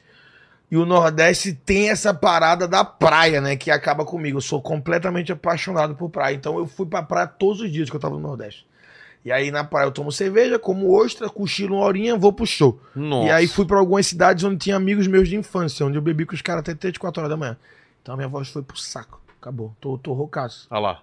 É esse cara. Não, tô ligado quem é. Ah, você ligado. sabe quem é. Sabia? Ele eu não sei se, se ele foi casado com o Nanini. Não, ele fazia essa, essa peça junto. Fala, Lênis. Aqui, aqui foi. Foi? Foi. Rodrigones, é por, por- contigo agora, cara. Quer divulgar alguma coisa, falar qualquer coisa? É Cara, quero, aí. quero divulgar. Esse ano, esse ano ainda vou fazer show em Rondonópolis e Cuiabá. Então, se você for de Rondonópolis e Cuiabá, Hoje é dia 18? 18. Faço Vai, você Rondonópolis. para quando? Dia 22 Rondonópolis, dia 23 Cuiabá. Tá. Duas sessões em Cuiabá. A segunda tá quase lotada. Valeu, Cuiabá. Calor do caralho. Mas vai ser massa. Eu verifiquei, já tá com ar-condicionado no, no teatro. É importantíssimo. Aí você para O quê? no Natal Paro no Natal pra comemorar essa data cristã. E e volta. volto. Já sabe onde vai passar o Natal Ano Novo? Não, Natal vou passar aqui, em São Paulo. Devo ir pra alguma festa. E Réveillon eu vou pra Bahia. Com a Bruna. Bruna Fazer show Luiz. também, não? Não, não. É, Vai é, ficar de boa. dia 26. Como é que é o nome do lugar? É Réveillon Destino. Inclusive, se você quiser, ainda tem ingressos pra ir pro Réveillon Destino. Vai eu, Bruna Luiz, vai o Thiago Ventura, vai o Marcelo Duque, Caio Martins, Júnior Chicó, Nil Agra. Não tem como dar errado. Quem é que vai mais? Não sei se a Nini vai dessa vez. Vai o Felipe Coach. Vai uma galera, velho. Vai, vai lá pra Bahia, todo mundo. Dia Que 27 foda. e volta dia 2. E aí, ano que vem, eu já volto a fazer show logo na outra semana. Eu vou fazer. Toda vez não, mas ano passado, esse ano eu fiz e esse ano eu vou fazer de novo. Uma temporada no Rio de Janeiro. Tá no Teatro Riachuelo? Aí você fica morando lá um tempo, assim? não, ou é uma semana só. Ah, tá. O Teatro Riachuelo. O teatro no Rio de Janeiro cabe em mil lugares, então é, Onde é? lindo esse teatro. Ele fica. Eu acho que é Copacabana, o Teatro Riachuelo. Não tenho Vai certeza. ficar uma semana lá? Uma se- é, quinta, sexta, sábado e domingo. Mas eu acho que deve chegar antes no Rio. Mas é um show quinta, um show sexta, um show sábado e um show domingo. Mil lugares cada dia e já tá vendendo um bocado de ingresso. Então, se você for do Rio, garanto pra não ficar de fora. E 20 e 21 em Belo Horizonte pra gente bater o meu recorde de público. Meu recorde de público é em BH. Eu quero 3.450 lugares. E eu quero bater esse ano lá em janeiro. Porque se bater, eu ganho muito dinheiro. Vai Vai bater. Tá, tá ganhando Cara, um dinheirinho bom? A plateia de Belo Horizonte é boa demais. Porra, é bom demais. Belo Horizonte, Rio de Janeiro, Brasília Curitiba eu gosto e. Nordeste é, acaba comigo, assim. Os caras são. E São Paulo, né? São Paulo ganha pra cara E também. tua cidade lá é, é diferente? Cara, é eu fiz agora no Recife pra duas mil pessoas no Teatro Guararapes. E aí? Anteontem. Foi. Foi mágico, cara. É. Eu acho que foi talvez uma das me- ou a melhor uma das melhores sessões que eu fiz do. Do Estamos Vivos. Foi. puf, caralho, a plateia tava. Sabe quando a galera tá. A galera tá rindo do teu setup, a galera tá, tá, tá, tá empolgada, a galera tá, tipo. Quando a tua abertura sai dizendo, meu irmão, hoje. Hoje é o dia. Mas o que é que tu falou? Tu perguntou alguma coisa antes disso. Não, mas o mais é isso, eu quero divulgar esses shows. Ah, os- falado de Curitiba também, que é um lugar que eu gosto pra Eu vou fazer show. Curitiba agora, com os Nômades. Agora quando? Caralho, ótimo divulgar, obrigado, bem lembrado. Dia 21, quinta-feira. Ah, Os Nômades, em Curitiba. A gente tá na segunda sessão lá no Curitiba Comedy. Eu amo fazer show lá. No... porra, Eu demais. nunca entendi as pessoas que falam, ah, o Curitiba é difícil. também, difícil nada, não, a plateia é sempre muito generosa, legal É. pra caralho. Fazer lá no Curitiba Comedy. Vai ser eu, Duque, Caio e o Nil estamos na segunda sessão. Mas o que é que tu perguntou do, dos shows? Quando é que eu ia voltar? Não, tu falou alguma coisa, não, alguma pergunta que eu tinha a resposta, eu não lembro. Não, deixa eu falar só de Curitiba e, se, e, e da tua cidade, aí você falou de Recife e tal. Não, mas então no mais é isso. Eu vou fazer só agora o show em. E pra quem tá vendo depois, você divulga sempre no Instagram a sua agenda de show. É, tem a- no, na minha, no meu Instagram tem a agenda no link da bio. E aí você tem todos os shows que já estão marcados. Já tá quase fechando, acho que também a Europa, vai fazer Portugal, vai ter, Ano que vem? vai ter Itália, vai ter Espanha, vai ter Inglaterra, vai ter Canadá de novo, vai ter Holanda, vou fazer show em Amsterdã pela primeira vez. Nunca fez? Nunca fiz, só fui Porra. pra lá pra passear. Mas agora vou fazer show, acho que vai rolar Bélgica também. Então tô super empolgado. Vai ter o filme, vai ter o livro, LOL na, na Amazon, Netflix, o meu especial, no YouTube. Tô voltando a pos- a postar vídeos. Espero, espero que em breve tenha vídeo duas vezes por mês. E eu acho que é isso. E o que mais é, vá assistir stand-up ao vivo. Não tô falando só do meu. Vá assistir ao vivo stand-up. É completamente diferente do. Quem nunca viu não tem ideia. Completamente Né? diferente do YouTube, completamente diferente da Netflix, do, do Instagram. É, ao vivo é outra vibe. E esse show Estamos Vivos tá muito engraçado. Quero que você vá assistir, Vou. inclusive. Pô, Vou fazer em janeiro aqui no, no Janeiro. Gazeta. janeiro eu vou. Então fechou. Fechou então. Foi um prazer. Valeu, imenso, querido, verdade. Não- Seu não- podcast tá não muito vai legal. ser no 2056 você vem, Não, você eu vem vou antes. voltar antes do, do 1300. Fechou. Antes do 1300. Marca aí. 1350, 1350. 350, fechou. Cara, eu volto. Anota porque ia ser muito bom se ele 1350 ele veio na lata. Na- Eu venho, venho, venho, venho, venho, venho, tá fechado. Venho divulgar mais coisas, porque eu já vou estar em outra vibe, já vou ter feito um monte de coisa nova. Com Eu certeza. tenho mais alguma coisa pra falar, eu não tô lembrando o que é que eu tenho que falar. Acho que eu já falei de tudo. Tô fazendo stand-up, é, voltei a ficar feliz. Não é do do do, Culpa- do Culpa do Cabral. Culpa é do Cabral, a gente gravou agora, tá na Paramount Plus. Assiste lá, esse programa é engraçado demais, gente. Melhores comediantes do Brasil e eu. Tem o Ventura. Ventura Cambota. o Ventura é assustador de bom. O Nando Viana é maravilhoso. Nando Viana é engraçado, tá? O Fabiano Cambota, o melhor contador de história desse país. E o Rafael Portugal, não preciso nem falar, né? Então, não tem como, meu irmão, não tem como. E eu sou o cara que tá tomando uma cervejinha lá. Vamos ver se a gente junta aí parte desse elenco um dia aqui, né? Fazer um Meu especial Jesus. com o pé de Cabral. Cara, a gente conseguiria fazer isso só acho que na época da gravação. Vamos ver se a gente consegue. Já Vai, falei vai. com o Cambota também. Eu topo, com É, pra- certeza. inclusive pra fazer o lançamento da, da temporada, né? E vai ser legal depois. Vamos ver se a gente traz também aqui o- o- os nômades. É você? Eu, Caio, o Nil e o Duque. Quando quiser. Vou falar pro. o- O que? Tu chamou o Caio, a Danúbia e o, o Duque. Duque. Caralho, eu, eu ri demais. Eu assisto você. você- Eu ri demais desse bicho. Que o Caio virou a, a jujuba na tua mesa e derrubou o açúcar todo. Ah, é? Aí ficou grudando a porra Caralho, toda, eu cara. ri tanto disso, meu Eu nem Deus. lembrava, é verdade. Meu Deus, é a cara do Caio isso. Valeu demais, Rodrigones. Valeu, Tamo junto, muito- Lênis. É, valeu, Tuti. Estamos chegando ao fim esse ano, hein? Você chega até o final, cara? Tá, eu acho que não também. E agradecer a Insider da gente que tá com essa promoção de 12%, clicando no link aí, cupom Inteligência12, já vai direto com o nosso cupom. Não vá lá direto que você não tem esse lance em todo o site. E hoje, ó, são 10h23 até Até meia-noite. meia-noite, corre lá. Que garantido que o seu presente chega até o Natal, se não o seu dinheiro de volta. Já Beleza? QR Code na tela que é rapidinho. Exatamente. Obrigado por tudo aí que vocês ajudaram a gente. Fala, Tuti. E a Digio também que tá com a gente aqui. Digio One, peça já o seu. Clicando no, no, no link que No tá link na descrição, descrição, você abaixa, você baixa o aplicativo e lá você tem, você pode escolher a função ou ou o débito ou crédito. Tem vários, várias formas de você trocar os pontos. Ca- A cada um dólar, Cada um dólar, a cada um dólar gastado, você ganha um ponto e meio. é, que dá Que pra você você pode trocar por viagem, você pode trocar por, por dinheiro na Livelo. Exatamente. Então Bom fechou. Ajudem a gente, porque ah, toda vez que você clica nesses links ou você ah, é, é, faz o que a gente está pedindo aí, eles possibilitam, né? Episódios especiais. Exatamente. Como teve esse ano, debate de Cogos e Brigadeiro, que Então. apareceu o Nando. Pois é. Vai ficar na história do, do- do- da- Histórico, né? histórico. Então, obrigado demais. Fiquem com Darwin. E beijo no cotovelo e tchau. Lene, agora é aquele momento que eu pergunto se você prestou atenção no papo. Prestei, O que, que prestei. o pessoal escreve nos comentários pra provar que chegou até o final? Então, eu tinha anotado algumas aqui, mas tem umas que tem palavrão, então eu vou Não, sem palavrão. é. O povo gostou? Como eu não vou Gostou, ler os curtiu. comentários. Aí escreve aí, ó, golfinho comedor. Coloca golfinho comedor, que a gente sabe que você sabe que a gente sabe. Valeu, fiquem com Deus. Ó, É, dá o like agora e torne-se membro. Até mais. Tchau, tchau. Até o ano que vem.